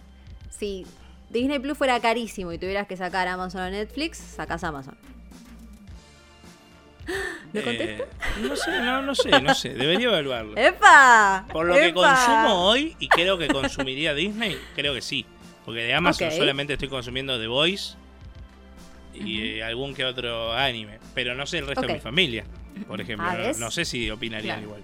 Ah. Ahí ya hay, que, negociar. una decisión por todos. Claro, claro. Ahí hay que negociar, ¿ves? Ahí está, Erlis. A mí lo que me pasa em, es que no estoy, no estoy consumiendo mucho de Netflix últimamente, pero mm, ojo que me estoy eh, retractando algo que yo ya dije, porque la otra vez había elegido Amazon. Eh, es verdad. Pero siento que tiene que estar. Eh, siento que tiene que estar porque, bueno, cada tanto te tira algún contenido que está bueno. De hecho, ayer, que seguramente después vamos a hablar, eh, tiraron Bob Esponja al rescate y fue como una celebración en casa, como, no, esta película que ibas a decir está acá. Eh, entonces, eh, y cabe destacar que en este caso yo estoy garroneando Netflix porque alguien en mi familia ya lo contrató. Entonces, claramente no la voy a dar de baja porque me iré arriba. yo estoy pagando Amazon, que en un momento dije, bueno, por ahí, si tengo que dar de baja porque contrato Disney, probablemente baje Amazon. Pero ahora que me dijiste que está a 2.20, creo que la voy a mantener un tiempo más porque de hecho estoy consumiendo mucho contenido de Amazon. o sea que no sabes ni lo que lo estás pagando, Lisa, Amazon. ¿Cómo? ¿No sabías ni lo que lo estabas pagando Amazon? No se acordaba. No, no, no, estaba pagando. Amazon sí lo estoy pagando. Sí, pero Amazon no sabías estoy pagando, pero no me fijé el resumen de la tarjeta, ah, chicos. ya, ya está, esto, ni lo quiere ver, Lisa. lo quiere. No, totalmente. Yo voy y pago, me debitan, listo. Y, y, bueno, y como les dije, por un año le voy a dar chance a Disney Plus. ¿Por qué? Por el más pequeño de la familia, porque sé que va a ser un contenido que nos vamos a sentar y compartir juntos. Y bueno, eh, creía que, que era una decisión que teníamos que tomar para, para eso, para poder eh, disfrutar en familia. Así que ese es mi top 3. Netflix, Amazon y, Disney. Y creo que está bastante accesible dentro de todo. Y no sé si ninguno de nosotros tiene un contenido, una tele 4K, porque en realidad Disney, la otra... ¿Sabes que yo no? Es que viene todo en 4K. O sea, y eso también es... Netflix no tiene todo su contenido en 4K, tiene algún contenido. Y Amazon lo mismo. Pero eh, Disney tiene todo su contenido en 4K. Eso también es una cosa considero. Pero Meli, ¿y vos? Ah, yo tengo que decirlo. Claro. Se quería lavar las manos. Se quería lavar las manos. Bueno. Em, yo no voy a diferir mucho de ustedes. No voy a disentir mucho. Eh, me voy a, obviamente, eh, Disney Plus es un sí rotundo por demasiados factores que ya más o menos estuvimos, estuvimos diciendo. Eh, Star Wars y Marvel es uno de ellos, uno de los principales. Amo los clásicos de Disney, con lo cual listo, ya está, cierra por todos lados. No hay mucho más para decir. No hay mucho más para decir. Y entre Netflix y Amazon, que lo, que voy a hacer es dejar una de las dos en el top, así en el top 3 pongo HBO como top 3. En el 2 eh, me voy a quedar con... Ay. No, me voy a quedar con, me voy a quedar con Netflix. Voy a quedar con Netflix porque siento que es un. Siento que es un lugar inagotable de, contenido. es como que siento que quizás a veces sus, meses y su contenido no son de lo, de lo mejor. La calidad quizás no es. no vas a encontrar algo eh, tan bueno. Pero un hit por mes te mete. Si no es muy hit, La, la mayoría de la gente lo ve. Ahora está haciendo The Queen de, Queen's Gambit, eh, ha sido han sido miles de películas y la plata que está poniendo en, producciones originales, en películas de Netflix, así que yo sigo apostando por, por Netflix hasta que Amazon cambie su interfaz y después ahí volvemos a hablar. y después ahí volvemos a hablar. Pero excelente Amazon con The Voice, por supuesto, como siempre la, la destacamos y yo igual la voy a seguir teniendo Amazon, así que la, sigo, la sigo llevando, la sigo llevando en el corazón hasta que pueda. Vamos a ver qué pasa, qué pasa después. Esperamos que con este resumen más o menos tengan un poquito más claro cuáles son todas las plataformas que hay, todas las plataformas que van a venir, así que estén muy atentos porque por supuesto les vamos a, contar toda la información. Acuérdense de seguirnos en nuestras redes sociales como arroba spinoff.tv o arroba ok, así nos encontrás en casi todas. Para escuchar spin-off de la mejor manera, Claro Internet Wi-Fi para tu hogar. 50 megas por 999 pesos por mes. Y el primer mes, gratis. Llama al 0810 122 0240 o ingresa a www.lucom.com.ar. Comunicate con Claro. Son los primeros días de noviembre y este nuevo bloque en spin-off lo vamos a arrancar hablando de streaming. Seguimos hablando de streaming porque ya hablamos de las plataformas, pero ahora tienen que saber qué se viene este mes en cada plataforma. Bastante variadito se viene el asunto, les quiero decir. Hay algunas cosas que vamos marcando y otras que quizás no son nuevas, pero sí son temporadas muy interesantes de varias series. Me gustaría empezar esta vez por HBO porque todo me parece bueno en general de lo que destacamos para, para decir hoy. Es como, ¡eh! Primero, mi super E por las ocho películas de Harry Potter en, en HBO a partir de el 7, a partir de hoy. Hoy ya pueden ver todas las películas de Harry Potter. ¿Viste eso de acá tengo la 1, después allá veo la 2 y la 3 y después no, no, era, otro lado? Era un desorden, total. Era momento de que estuvieran todas juntas. Salvo que te veas esas maratones que amo de Warner o TNT que te pasan desde las 10 de la mañana, todas las de Harry Potter que me No todas. Yo cada vez que, yo cada vez que paso, yo cada vez que paso me quedo, chicos. el Cáliz de Fuego no le pasaban más, ¿eh? no te la puedo creer, ¿en serio? En el Cáliz de Fuego está hace rato en HBO y no le pasaban en, Warner. Entonces te pasaban todas las, las de, la de Harry Potter, pero en medio te faltaba el Cáliz de Fuego, que en, lo personal es mi favorita. Entonces. Muy buena historia. Es uno de mis libros preferidos. Muy Mira. Muy, muy, muy buena. Em, bueno, listo, ya está. ¿Querés ver, las, ¿Querés ver las 8? Tenés las 8 en HBO a partir de hoy. Cabe destacar que están todas en HBO, pero no están más en la Gran N. O sea, se mudaron. Ah, encontraron nueva casa. encontraron nueva casa. Ahí está, así es. Y ahora quiero hablar con ese porque hoy también ese podés ver un documental gamer. Así es, y no es High Score, el de Netflix, que yo ya dije que me había gustado mucho. Tengo que terminar de verlo todavía. Me quedan dos capítulos. Este documental ese se llama Guerra de Consolas. Y ahí vos ya me vas a decir, ah, me parece que ya sé por dónde viene esto. ¿Cuál es, ¿Cuál es la guerra de consolas más resonante de los años 90? Sega y Nintendo. Así es. Así que este documental va a explorar toda esta guerra entre estas dos mega compañías. Mega compañías, así se dice, gamers. Así que ese, estás de cabeza, me imagino, ¿no? Voy a verla, voy a verla.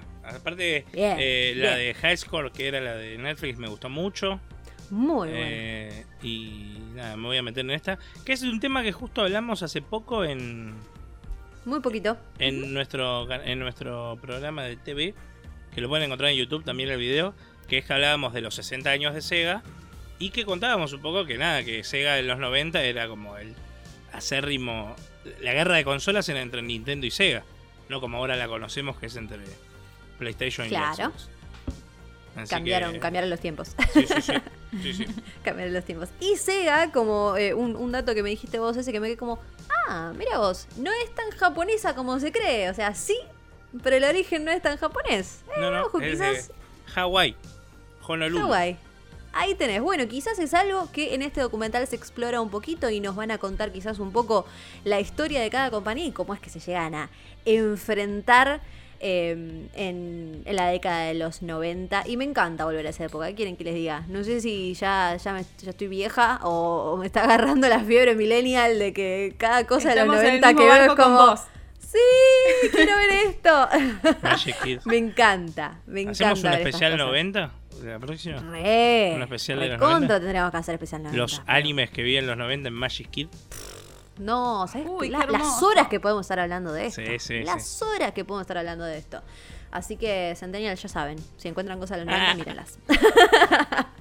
Igual los 90 están de vuelta, chicos. O sea, está todo lo de lo, Es la moda circular, ya volvió todo. Lo que usan los chicos ahora es la moda de los 90. Es, es así. Bueno, volvieron los celulares con tapita. Sí, qué cosa rara esa, ¿eh? Qué cosa que no sé si volvería a eso. Los celulares no que, está mal, se habla ¿eh? así es una doble pantalla. Sí, sí. ah, no, esos, esos son tremendos. Eso no, entiendo, no me entra en la cabeza cómo funciona. No deja de ser con tapita. Pero no me entra en la cabeza cómo funciona eso. Es una pantalla que se dobla. Eh, sí, sí. ¿Cómo hicieron eso? Es lo que decís. Básicamente es una pantalla que se dobla. ¿Cómo hicieron eso? Necesito saber. No suelen funcionar muy bien igual, ¿eh? Así que... oh, bueno. Por ahora es una eh, tecnología incompleta, claro. claro, es como están viendo a ver qué onda.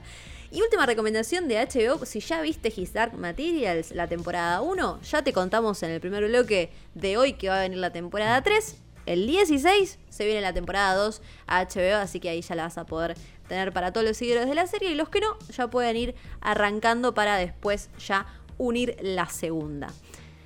Amazon estuvo un poquito vago me parece. Estuvo flojo este, este mes. Estuvo flojo, pero una serie que mueve muchísima cantidad de gente es This Is Us. Y para los que no puedan ver la quinta temporada que se estrenó hace muy poquito y solamente se puede ver a través de Fox Premium, mm. pueden ver las cuatro temporadas anteriores en Amazon. De última, si no la empezaste porque es bastante larga, ya te puedes ir poniendo al día con Amazon y después ves por dónde ves la quinta o si esperas que también llegue a Amazon. ¿Por qué no? Y para los pañuelos. No, sí. Sí, sí, sí. Para eso, los que, eso hay que, hay que decirlo. Hay que decirlo. Para los que no vieron DC Sass, es un dramón. ¿Podríamos resumirlo así? ¿Podríamos ponerle solamente esas tres palabras? Es un dramón. Yo creo que sí, pero es muy linda igual. Es, muy, linda, pero. Es muy linda. Son momentos de la vida de cada uno que te puede agarrar una serie y puedes decir, uy, no, ahora no. O sí, o sí. Hay que ver a cada uno cómo le pega DC Sass. Y como venimos hablando, Netflix siempre tiene el enorme catálogo de cada mes y tenés que ir viendo que sí, que no, tal vez. Una, una que puedo tirar antes de que pasemos a Netflix. en, Amazon este mes igual se metió. Yo sé que siempre tengo que tirar a, esa una a esa persona única que me está escuchando que dice a ver si hablar de anime eh, se estrenó una película que se llama Promare o Promare como le quieran decir excelente es una locura visual así que bien vean vean Promare Promare que es, se estrenó este mes dentro de que es la que se puso las pilas me parece que apuntó eh, vamos con los del anime este mes. Elijo bien. Amazon. Bien, bien, bien. Me gusta. Muy bien. Puntito, puntito para, para Amazon por ese lado. Muy bien, ahí está. Y ahora sí, eh, Netflix este mes también se caracteriza por bastantes producciones argentinas. Eh, algunas de las que ya pueden ver el 5 se estrenó Carmel, quien mató a María Marta. Es una miniserie que nos cuenta este caso tan eh, tan tremendo que ocurrió en el 2002, el asesinato de María Marta García Belsunce, que todavía está sin resolver porque hubo muchas teorías, la mayoría es como que ya tiene una opinión formada, por decirlo de alguna manera, pero eh, parece que esta miniserie va a ahondar mucho y también va a em, contarnos, para los que no lo vivieron o no se acuerdan tanto, cómo fue el impacto mediático que tuvo, porque son estos casos los que cada día sabíamos algo diferente, cada día estaban los noticieros ahí. Y con el paso del tiempo esta historia uno la nombra y la mayoría, ah, sí, yo me acuerdo de esto. Los que son más grandes, por supuesto, lo tienen súper fresco. Así que está, está bueno. Sería como un paralelo haciendo, haciendo un poquito de memoria de lo que fue el, documental de Nisman, que es un caso mucho más reciente, que todavía está muy en boga y todos lo conocemos, entonces, que no es, no, no es producción argentina, eh, precisamente, sino norteamericana. Em, muy bien hecha, a mí me pareció muy clara, sin, sin soltar ninguna postura. Ah, la de María Marta como tiene que ser. ¿Es norteamericana? No, no, no, digo que, que la de, la que la de era norteamericana, ah. a ah, diferencia de esta. Em, así que, ojo, Carmel, una eh, miniserie que parece por el country. ¿no? Sí, el Carmel. Exactamente. Bien. Exactamente, por el country donde, donde fue asesinada María Marta García del Sunce. Así que bueno, ahí tenemos una, una propuesta argentina para ver. Después hay dos propuestas más argentinas, porque está Yo Adolescente que es la película de Lucas Santa Ana, que está. Eh, que cuenta la historia eh, de un adolescente, así como lo dice el título, de 17 años, que está como lidiando con varias cosas en su vida. Por un lado, perdió a su mejor amigo en Cromañón, otra historia que nos marca muchísimo a, todos los argentinos. Al mismo tiempo tiene ahí un problema en el vínculo con los papás, con el colegio, por, todo lo que pasa a un adolescente precisamente en esa, en esa etapa de, de, su vida. Entonces él empieza a escribir un blog y también se empieza a preguntar su identidad sexual. O sea, lo que puede pasar cualquier adolescente, todo lo que se plantea a esa edad, lo, vas a tener acá en esta película Yo, Yo Adolescente. Eh, y lo, tenemos, eh, tenemos al protagonista, después ah, también tenemos a Malena Narvay, que a mí me gusta mucho cómo, cómo trabaja Malena, Malena Narvay, eh, Jerónimo Yocondo Bocia, Tomás Levera, es, es, un buen elenco y una buena, y una buena propuesta yo adolescente. No les dije fecha, el 12, el 12 de noviembre yo adolescente. Y después por otro lado tenemos una que dio mucho que hablar por el tráiler y por cuál es la, cómo es la historia, de qué trata, que se llama El cuaderno de Tommy que esa hay que esperar un poquito más porque se estrena el 24, más a fin de mes. Está protagonizada por Valeria Bertuccelli, que em, es, una, es una mujer, es una mamá, que eh, tiene cáncer terminal. Se llama María Vázquez. Fue también un, eh, un caso, un caso muy, muy resonante. Valeria Bertuccelli entonces personifica a esta mujer que tiene cáncer terminal y entonces eh, ella lo que empieza a hacer es escribirle a su hijo. Por eso se llama el cuaderno de Tommy. O sea, ya con esto que les estoy contando. ya está, la premisa ya saben que... Ya saben cómo es la premisa. Exactamente. Esteban Lamote es su marido y después tenemos a, muchos otros eh, actores muy conocidos como Mauricio Dayub. Está Malena Pichot, está Paula Barrientos, Mónica Antonopoulos. Carla Quevedo. un, elenco increíble. Súper, súper elenco. Y si ves el tráiler es como, uff, mira vos. Eh, me, gustaría verla, me gustaría verla, eh, pero sé que va a ser, va a ser fuerte. Va a ser fuerte. No es para un sábado. No es para, claro, claro. O sea, aparte me, hace acordar a, me hace acordar por ejemplo a Postdata Te Amo, ese tipo de películas que viste, te van dejando mensajes a un ser querido, bueno, en este caso es al hijo, ni más ni menos, es como, uff, ah. qué fuerte.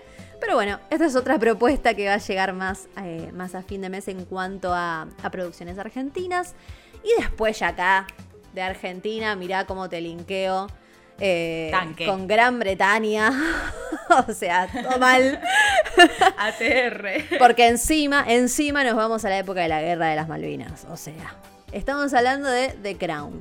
Cuarta temporada que va a llegar el 15 de noviembre. ¿Y por qué decimos Guerra de Malvinas? Porque precisamente esta temporada va a explorar esa época en la que tenemos a la reina eh, Isabel, pero tenemos otras figuras descollantes de la historia y con unas actrices de puta madre, para decirlo así. Vamos a decirlo así. De puta madre, porque tenemos a Olivia Colman como la reina pero tenemos a Gillian Anderson como Margaret Thatcher, la dama de la hierro. Dama de hierro. Ya con eso. ¿Y cómo está loqueada? ¿Viste ese tráiler, Liz? Me parece una cosa. No, no, no. igual yo me impresiono de lo parecido que buscaron. Lady, Lady es el clon. Es que en realidad no son parecidos, están muy bien caracterizadas ellas y, y, son muy buenas actrices. De hecho, o sea, en todos los trailers, o sea, ya hubo creo que tres trailers distintos, uno enfocado sobre la historia de Lady Diana con Charles, otro sobre la reina y el último fue el que estuvo como enfocado en, esta figura de la dama de hierro de Margaret Thatcher. Eh, y bueno, todo el mundo, siempre es trend topic eh, Anderson cuando sale. De hecho, el otro día estaban diciendo como, bueno, ya, denle, denle el Emmy. O sea, porque. sin verla. La fotografía decía, sin verla. Ya fue. Eh, furor, furor. Eh, sí. Así que hay mucha expectativa por esta temporada. Eh, y hay confirmada una más. Una quinta. Encima, ahí está. Ahí está, para confirmaciones de, como de Voice, que ya te, salió una que ya te confirma la otra. Está bien, está muy bien. Bueno, Lady, Di que decías vos ese eh, es eh, Emma Corrin, la verdad también. Cuando ves el tráiler y la ves Yo me quedé impresionado en cómo es un clon exacto.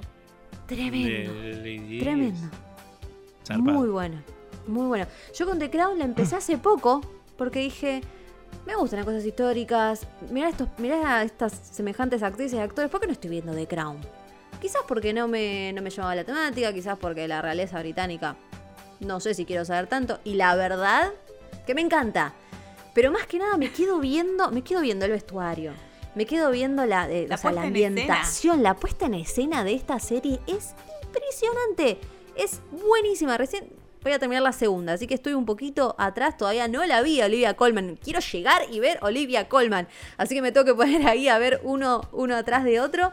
Eh, y cuando ya vi este trailer de la cuarta, dije, bueno, ya está, acá ya me, ya me habían comprado, ahora me compraron más todavía. Así que dijimos el 15 llega The Crown, cuarta temporada. Bien, yo tengo uno eh, que, creo que no lo tenés anotado ahí en la lista. Es uno, viste que yo siempre vengo con esas cosas más indies y animadas, animadas. Ay, me encanta. Vamos. Hay una película que se va a estrenar que se llama The Liberator. Se estrena el miércoles. Sí. Eh, está hecho con una técnica que se llama rotoscopía. Exactamente. Eh, la rotoscopía es, para que tengas idea, es como filmación real, planos reales, ¿no? Como si fuera una película normal, pero arriba está dibujada sobre esas ah, cosas, eh, sobre esas caras. Y es, si vos ves el tráiler, es una locura. O sea, la animación es tan linda porque es como todo dibujado. Imagínate que todo lo que se ve es arriba le dibujan. Y no es como lo feo eso, que es como el expreso polar, que era la cara deforme de, de Tom Hanks ahí. Pero, pero acá está bien, es dibujado, o sea, sobre, sobre la cara, ¿no? Es dibujo, no es, digo, CGI. No sé, me parece, me pareció buenísimo el tráiler a mí y yo lo estoy esperando porque eh, aparte es de la Segunda Guerra Mundial, eh, como un, grupo de soldados de la Segunda Eso debe ser una historia típica, ¿no? Basada en hechos reales, Segunda Guerra Mundial. Pero digo, la animación me parece que está muy buena para que después busquen, aunque sea el tráiler, y vean si les gusta o no les gusta. estoy viendo, estoy buscándolo. La verdad es que. Tiempo real. Sí, sí, sí, a mí me gusta mucho. Pero bueno, eh, vamos a ver, vamos a ver. Hablando de animadas, ese que una vez hicimos pues, en nuestras redes sociales, como siempre les decimos, tenemos un especial de, eh, de películas animadas. ¿Cuál es la primera así que se te viene a la mente, de, que, pero que la recomendás, la tienen que ir a ver? terminan de ver Spin-off Radio, van y ponen Netflix o ponen tal plataforma y ven esta película animada. Quizás de las no tan conocidas, ¿cuál, cuál se te viene a la mente? A ver. Klaus. La está, la tiró. Así de las no tan conocidas, de las no tan conocidas, Klaus. Klaus es excelente. Klaus merecía el Oscar. Se lo robó ¿de qué se trata Toy Story 4. ya con el nombre ya sabemos más o menos. O sea, Toy Story ¿De, 4, ¿De, qué, se trata? Le robó el Oscar a cosa. Estoy todavía me hace está re mal. Sí, sí. ¿Quién le robó el Oscar? Toy Story 4 le robó el Oscar a, a, Klaus. Mirá que Toy Story 4 me encantó, ¿eh? Pero Klaus es increíble. Es una obra de arte. está indignado. Klaus trata de la historia de el origen básicamente, que también es una historia ficticia, pero te cuenta como un origen de Santa Claus, del señor Claus. Papá Noel. Eh, y cómo es que se crea todo el mito en realidad de Papá Noel. O sea, no es solamente el origen de Claus, sino cómo se crea el mito detrás de por qué no le, eh, le dejaba carbón a los niños malos, por qué eh, había que dejarle comida, o sea, galletas y leche, por qué había que dejar las cartas escribirle cartas a Santa Claus, o sea, ah, excelente. Eh, tiene todo, te cuenta todo el mito detrás, el por qué es que es funciona así. Eh, Ese es increíble. ¿Es para niños? ¿Es para niños? niños o es un público más? No, no, no, es para niños. De hecho, es para ah, todos, para todo público, pero, o sea, llegan unos momentos que, o sea, el corazón te explota, o sea, sí. Ah. Pero no, de, de, es como que todo el tiempo es como está tan bien hecha, aparte, tan bien cuidada. Se nota que tiene un amor atrás porque de parte es con eh, dibujo, o sea, es con animación tradicional. ¿Entendés? sí, Algo que no se ve en estos días. Ves el tráiler y te parece precioso. Y, y nada, aparte es. Aparte, si le querés sumar un extra, es de Sergio Pablos, que es latinoamericano, papá. ¿Entendés? ahí tenés. El orgullo. Lo veo, lo veo, apasionado y me, me, me, da ganas de ir a buscarla, te No, no, es excelente Klaus. Sí, realmente, si no la vieron, vayan a ver Klaus. Porque es. No se van a ver. Después me agradecen, después me agradecen. Netflix, Anotamos The Liberator Netflix, Eh, y Klaus. Sí, de Elevator la verdad no, no la vi todavía, pero digo, se ve muy bien, pero Klaus es como así. Wow. Sin dudar, recomendación. Garantizado. Acá le pones el sello, el sello de ese ahí, garantía. Sí, sí. Cinco la garantía de ese. Cinco Ezequieles. Excelente. Wow. Tremendo, tremendo, excelente. Cinco Contreras. Cinco Contreras. excelente, buenísimo. Ahí está. ¿Saben de qué quiero que hablemos un poquito ahora? Porque siempre la nombramos, siempre la nombramos, pero es que no está tan, tan, tan metido en el universo de Star Wars, ¿no? ¿Por qué tiene que ver de Mandalorian cuando tenga Disney Plus? Si es que todavía no la vieron. Yo sí tengo que decir una cosa, así, rápido, una cada uno. Yo digo que se nota el amor hacia Star Wars que tiene la gente que la hizo. Si vos sos fanático de Star Wars, te das cuenta en el al minuto uno de The Mandalorian en el primer capítulo. Me parece que ahí ya empieza con una cantina. Aparte. Empieza como un. Eh, ¿Cómo es? Eh, como en el oeste, un western. Ahí está, no me salía. Es un western, espacial, así lo, lo plantea su Yo me quedo sin palabras. Yo me quedo sin eh, palabras. ¿Qué quieren que les diga? La verdad que a mí me pasa esto. Con, de Mandalorian me encanta, quiero aclararlo en principio. Me pasa con John Favreau, que es su director, que tiene cosas que por lo visto ama mucho y las hace muy bien, y otras como que lo obligan a hacerlo y no las hace tan bien. Corrección. Eh, no, es, no es el director Fabro. Fabro es, el, eh, él es el showrunner. showrunner. Los directores eh, son muchos directores. Son varios distintos. Exacto, sí, Claro, o sea, ahí tenés desde Bryce Dallas Howard hasta, no sé, creo. Taika. Sí, Taika, totalmente. No, no, estaba segura. Sí, pero bueno, a eso me refería, Showrunner. Showrunner, que básicamente es como esta nueva. el capo. El capo, el, capo detrás de la serie, ¿no? Como Vince Gilligan de Breaking Bad, etc. Sí. Pero a lo que voy es que. Eh, digo, me pasa con eso, que John Favreau tiene cosas muy buenas para mí y, y otras que no me gustan tanto. No te puedo decir que son muy malas porque estaría metiendo igual. Porque el Rey León está perfectamente hecha. A mí no me gustó, pero está perfectamente hecha. Eh, pero me pasa con The Mandalorian que es eso, es como todo lo que no supieron hacer en sus otras series de Mandalorian ¿Por qué no llamaron a esta gente para la última trilogía, para el amor de Dios? Totalmente, pero ese es un consenso en redes que todo dice, o sea, lo que hicieron mal en la última trilogía lo hicieron bien en The Mandalorian. Sí, de todas formas, creo que también The Mandalorian es, aunque es The Mandalorian, The Mandalorian es recopado, es mucho menos ambicioso que contar una historia principal de Star Wars. No, Porque The Mandalorian te cuenta una historia dentro del universo Sí. Star Wars. libertad. Que, Claro, eso, y tenés mucha más libertad creativa. Mucha más libertad. Podés matar al personaje que se te cante. sí. Y, no es como Star Wars que ¿cómo me vas a matar a Luke Skywalker? Oh, básicamente. Sí. Entonces, bueno, son son quilombo que se arma. Por eso, son más son otras cuestiones. Es que se eh, nota eso también. se nota, porque si vos le das libertad creativa a personas que aman Star Wars, y la verdad que te van a hacer algo que la va a romper.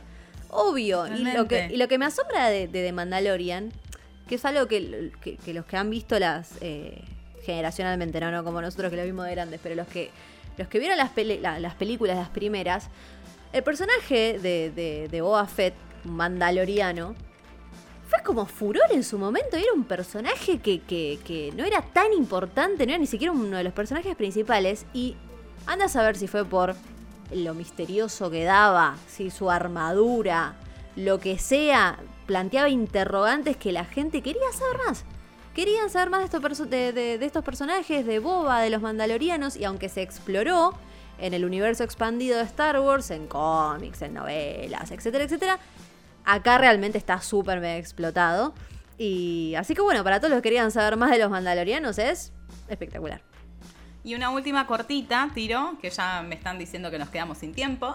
¿Cómo? Eh, para los que les gusta la, los que les gusta la serie y quieren saber un poquito más sobre el proceso de producción y conocer más a los directores y las ideas, pueden ver en Disney Plus también el documental eh, que es Disney Gallery. Disney Gallery, que ahí bueno, hablan los directores. Está buenísimo. Yo vi eh, dos episodios. y Lo único está que... genial. ¿Ves? Perdón Perdón, lo único que vi completo en Disney Plus cuando estuve ahí con la VPN fue eso. fue eso. porque aparte te cuenta de los parques de Disney, de cómo se hizo de los parques de Disney, de, detrás de las películas, está buenísimo.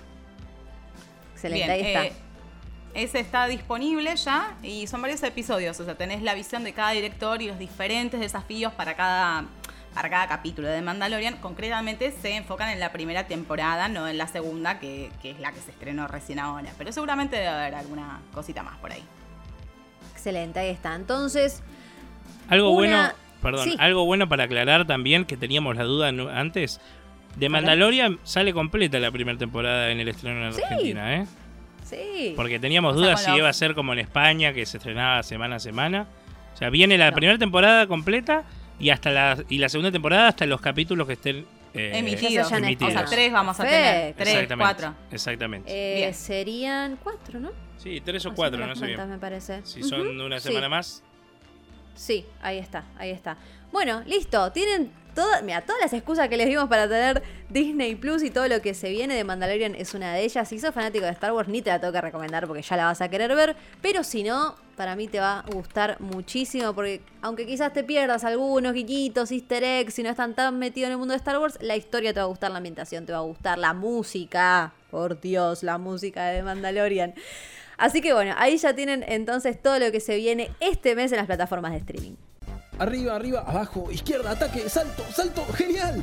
Desbloqueaste la sección videojuegos en Spin-off Radio. Y volvemos, volvemos acá con directamente así nos metemos de lleno en el bloque de gaming, de videojuegos. Hoy, esta semana, chicas, no hay noticias ricas, no hay casi ninguna, te diría, básicamente. O eh, Son las elecciones, ese. Sí, pero bueno, por eso mismo, una de las de las las más importantes fue que no sé, Microsoft dijo que no planean aumentar el precio del Game Pass, por ejemplo, lo dijo eh, su su CEO, eh, no van a aumentar el, Game Pass, nada más, en, todo el mundo. Eso capaz está bueno saberlo acá en Argentina también. durante, el, durante el 2021 no, no están sus planes aumentar el Game Pass. Así que no sé, esto se dio también por los rumores de que dicen que Xbox Series X no está tan vendida como ellos creían, pero él salió a decir que sí, que está dentro de sus planes, bla, bla, bla, bla, bla. También, bueno, en su momento dijeron que su evento iba a ser mejor que el de Play y fue una total y vil mentira. y suena eh, mentira. sí. Suena de forma. Y... Así que nada, bueno, vamos a ver. Si ellos dicen que no van a aumentar, supongo que es cierto igual. No creo que van a, mentir con estas cosas. Y otra de las noticias importantes de la semana, creo que es la más importante, es que salió el Spider-Man Miles Morales para ah. PlayStation 4, disponible también para PlayStation 5, solo para los que afortunados medios especializados que tienen su versión de prueba. Porque recordemos que hasta noviembre, bueno, estamos en noviembre, digo, pero hasta la segunda quincena no sale y acá en Argentina la vamos a tener que esperar hasta diciembre recién. Eh, pero bueno, el juego ya salió en PlayStation 4, algunos eh, ya pudieron hacer su review para PlayStation 5 también. Básicamente dicen que el juego es muchísimo mejor al primero. Ahí tenemos algo bastante importante. Dice que mejora mucho las cosas que el primero hacía bien y las cosas que no hacía tan bien, también las mejora este segundo juego. Pero que es un juego de 10 horas. No es de 36 horas como era el primero. Pero ¿qué pasa? Dice, a su vez está bien, porque el primer juego tenía algunas misiones con Mary Jane que eran re aburridas. Mm, había de, relleno, ¿no? Claro, algunas misiones de puzzles que eran en el laboratorio de hacer diferentes pruebas. Entonces era como que eso era solamente que suele ser normal en los estudios que te pidan esto porque eh, para aumentar la cantidad de horas de juego y que la gente no se queje por el precio. Pero como no nos olvidemos que Miles Morales salió a un precio más reducido, no un precio total, también le viene bien que haya sido de menos horas. Pero dice que, claro, va directo a la acción y al asunto de la cuestión, a la historia, y no se tiene que preocupar tanto por contar otras cosas y por rellenar. Eh, así que dicen que si el primero te gustó, este te va a encantar por sobremanera. Las, mm. por ejemplo, las opiniones en Metacritic son 9.5, 9.4, 9.6. 3 de juego, 3 de juego le dio 9.8. Eh, algunos medios como acá, como Malditos Nerds, le dio 9.2. O sea, realmente es, es un gran candidato a juego del año. Recordemos que en el año está Ghost of Tsushima. Ya lo vamos a hacer, gente, porque ya sabemos que nos lo van a pedir. En su momento vamos a hacer lo mejor, cuando estén los nominados, vamos a hacer eh, cuáles son nuestras predicciones para los Game Awards. Pero en principio digo es esta, a prestar atención a Spider-Man Miles Morales, que es uno de los grandes candidatos porque al parecer es uno de los mejores juegos del año. Hablando, como no había tantas noticias esta semana, y realmente estas dos son las únicas trascendentes que hay. Eh, vamos a hablar un poco, ya que hablamos de Miles Morales, de Spider-Man, vamos a hablar de videojuegos de superhéroes. Lo que la crítica justamente puso como mejores juegos de superhéroes en la historia. Ok. Traje algunos, ¿no? Porque hay como top 10, top 20, top 50, top 100.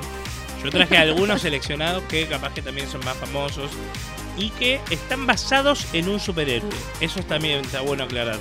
Porque no sé, hay un juego que se llama Infamous para PlayStation que fue muy famoso, pero no está basado en ningún superhéroe. Fue inventado para el, videojuego. Eh, original. Claro. Entonces, acá trajimos basados en superhéroes. El primero que podemos decir, que creo que a todo el mundo le va a sonar, es el Batman Arkham. O sea, la saga de Arkham, que es una trilogía. Me encantaría jugar ese. De lo mejor que existió en la historia de los videojuegos de superhéroes. Básicamente, Batman, el primero que era el Arkham Asylum, vino a cambiar la forma de cómo se veían los juegos de superhéroes. Así como hizo Iron Man con las películas de superhéroes en su momento, eh, bueno, esto vino a ser Batman Arkham Asylum para los videojuegos. Todos los videojuegos de superhéroes hasta el momento eran muy basados en películas, eh, eran con, los actores originales, las voces originales, y era como la historia que se ve en la película. Eso también le pasó a Harry Potter, y que por, por cierto Harry Potter no tuvo tan buenos juegos también, y al parecer Howard Legacy va a ser esta diferenciación también. Ojalá. Ojalá. Pero justamente digo, Batman Arkham vino a hacer esto. Es una historia nueva, exclusivamente pensada para el videojuego, con diseños exclusivamente para videojuegos, con una jugabilidad que se inventó para estos juegos, que después se copió, o sea, no se copió, se inspiró, se inspiraron otros juegos como eh, Shadow of Mordor, que es un juego del Señor de los Anillos, como Spider-Man. Spider-Man está muy inspirado en su sistema de combate en lo que fue Batman en su momento. Y sobre todo, eh, la, la historia. La historia es de lo mejor. Dígame, licenciada. No, estaba saludando. Perdón. Pasan, pasan cosas por atrás. eso pasa así, porque la gente. Distanciamiento. Sí, ya nos va a ver pronto. pronto, pronto nos va a ver eh, en video también. Muy pronto, más de lo que creo. Más de lo que, que lo vamos, no queremos spoiler. Lo vamos a contar al final, lo vamos a contar al final. Pero bueno, porque nosotros nos estamos viendo en video, pero la gente aún no. Ya nos va a ver, ya nos va a ver. Falta muy poco, pero muy, ¿eh? Muy Van a tener el agrado de conocernos las caras, las hermosas y preciosas caras que tenemos. Exacto. Uy, vamos a tener que tunearnos. Ponele. eh, vamos a tener que tunearnos, no estar en jogging como estoy en este momento. Exactamente. exactamente. Bueno, otra que podemos decir que es de los mejores videojuegos, lo digo yo y lo dice la crítica, que es el eh, Spider-Man, justamente Marvel's Spider-Man, que es de los mejores juegos de superhéroes, ¿sí? Eh, nada, qué decir, lo dije antes, uno de los mejores juegos de superhéroes, de Spider-Man sobre todo, pero porque de Spider-Man justo hay varios juegos buenos, pero este es como el, culmine, que es mejor, el que mejor tiene a su personaje y demás. Mejor de la mejor. mejor. Y Spider-Man más Morales, por lo visto, es mejor que el anterior. Así que hay que tenerlo en cuenta. Otro de los... Tomo un vaso de agua y sigo.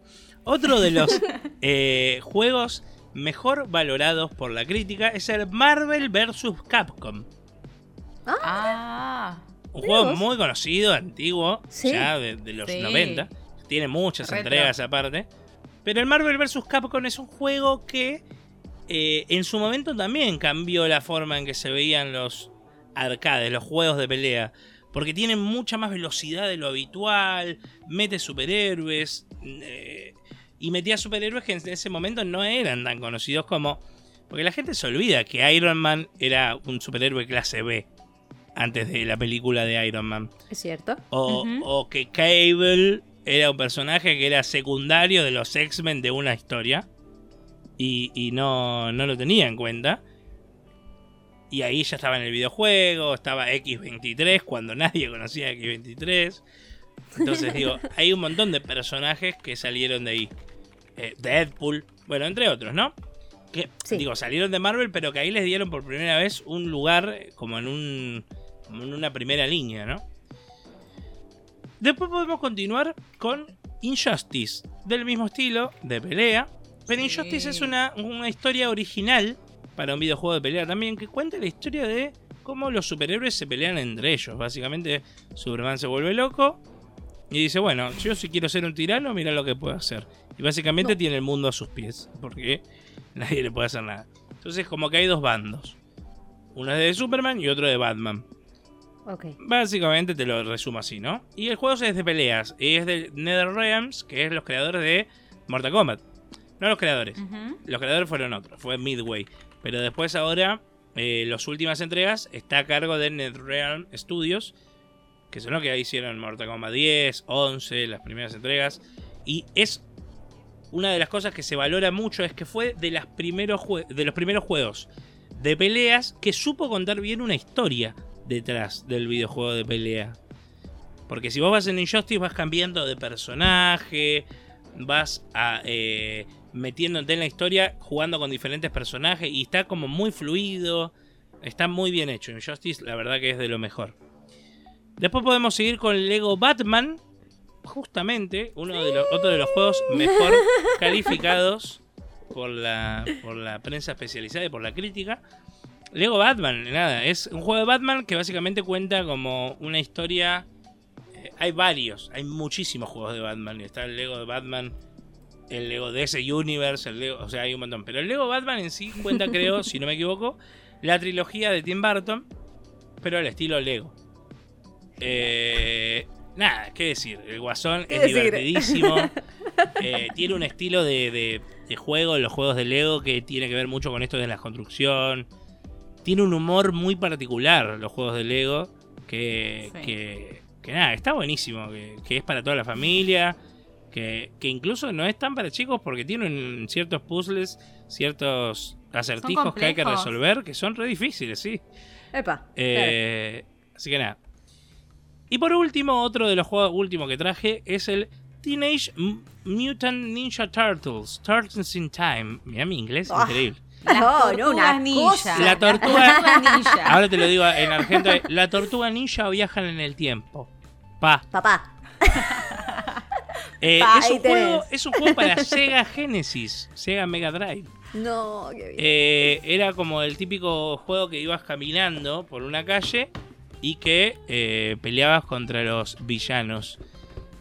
Increíble, un gran juego que aparte lo que decía esta historia era que avanzabas por el tiempo entonces ibas por diferentes épocas con las tortugas ¿eh? ninjas.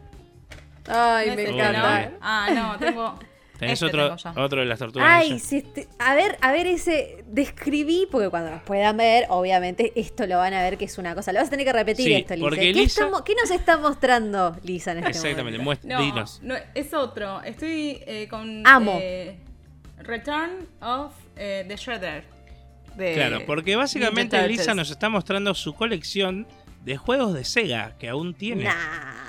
Sí, pues soy, una chica analógica yo. Está muy bien. con las consolas nuevas. Recontrabancado. lo veníamos, lo veníamos hablando en la previa, que si tenés algún juego de Sega ahí tirado en buen estado y que no estés usando, yo que vos lo vendo, porque se están comprando bastante, bastante bien. Ay, la nostalgia. Eh, ¿Cómo, pues, eh, ¿Cómo? Pero bueno, Nada, ¿qué se fija? Bueno, es decisión de el juego de las tortugas ninja básicamente está de los mejores valorados de los juegos de la historia en general, no solamente de superhéroes. Por eso digo eh, que hay que prestar atención. Hoy ya es un juego viejito, de Sega, ¿no? Ah, pero, sí. Pero está muy bien, en su momento fue muy bien, fue muy novedoso esto que viajaban en el tiempo. Una historia muy copada, muy adulta también, te contaba de las, de las tortugas ninja etcétera. Ese fue más o menos un recuerdo por los mejores juegos de superhéroes que de, la historia de los videojuegos. Me encantó. Me encantan estas secciones gamer y yéndonos un poquito a la nostalgia. Y con este juegazo que, que es Spider-Man Miles Morales. Eh, un gran personaje que ya hemos visto, que ya hemos dicho muchas veces que tienen que ver Spider-Man. Eh, Into Spider-Verse se llamaba, ¿no? Ah, estoy diciendo mal. Increíble, sí. Sí, Into Spider-Verse. Increíble esa película. Ojo, ojo, porque esa película está en HBO, pero este mes se va. Este mes se va. Si ahora puedo rápidamente buscarles cuándo les digo, pero vayan a verla. Sí, vayan sí, a vayan a verla recomendación unánime, unánime de todo el equipo de Spin-off Radio.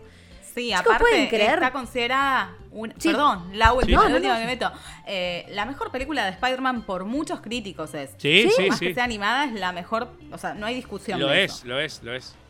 Lo es, pero sin, sin ningún lugar a dudas. No, acá cuando les recomendamos algo, se lo recomendamos en serio. Acá les recomendamos cositas así nomás. Esto es pura calidad lo que les, lo que les recomendamos en Spin-off Radio. ¿Ustedes pueden creer que se nos terminó el tiempo? Hacemos este programa y se nos pasa volando porque hablamos y hablamos y hablamos de cultura pop.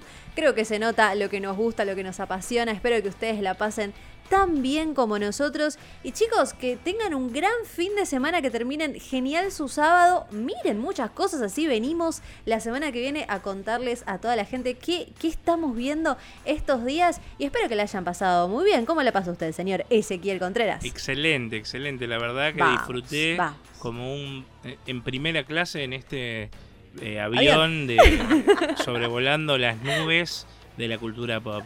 Estamos aterrizando muy bien, ¿eh? Estamos- Un clima sol, Exactamente. tranqui, lo, lo, lo, lo- lo estacionamos bien, como quien diría, lo aterrizamos Lo bien. Gran piloto, cuando van- gran piloto, ¿vieron cuando van- ¿eh? No hubo ¿Vieron turbulencias. cuando van en un avión? ¿Nunca les pasó eso? Esto y cerramos. ¿Nunca les pasó que el piloto tuvo ganas de tirarlo, el avión más o menos, y saltaste hasta el techo cuando aterrizó como diciendo, ah, bueno, ok, o, o lo tiró o acá hay viento, porque fue una cosa... Creo que el aterrizaje de lo que a mí, de las veces que viajé, lo que más miedo me da. Mira. Pero me parece que hoy estuvimos súper bien. Hoy fue un programa fluidísimo con un montón de información. Y listo, esperamos la semana que viene, como siempre. Espero que la hayas pasado muy bien. Obvio. La semana que Vamos. viene nos vemos de nuevo. Así que muy bien piloteado lo de hoy. Felicitaciones, Meli. Te has recibido de piloto. Ay, qué bueno. Qué bien. Bien ahí igual. Les digo, no, no les, no les queremos decir tanto detalle, pero la semana que viene no solo va a estar otra vez el señor Alan Echenones, sino que tenemos una cantidad de novedades. Pero síganos en las redes, arroba spin-off TV, arroba spin-off TV, ok, porque ahí les vamos a informar toda esta gran noticia que tenemos para y ustedes. tengan muy Hasta presente acá Twitch. llegamos. El Twitch también. El Twitch, esa es la palabra la clave. clave. Esta es la palabra clave a partir de ahora en Spinoff. Ustedes acuérdense de Twitch. Hasta acá llegamos.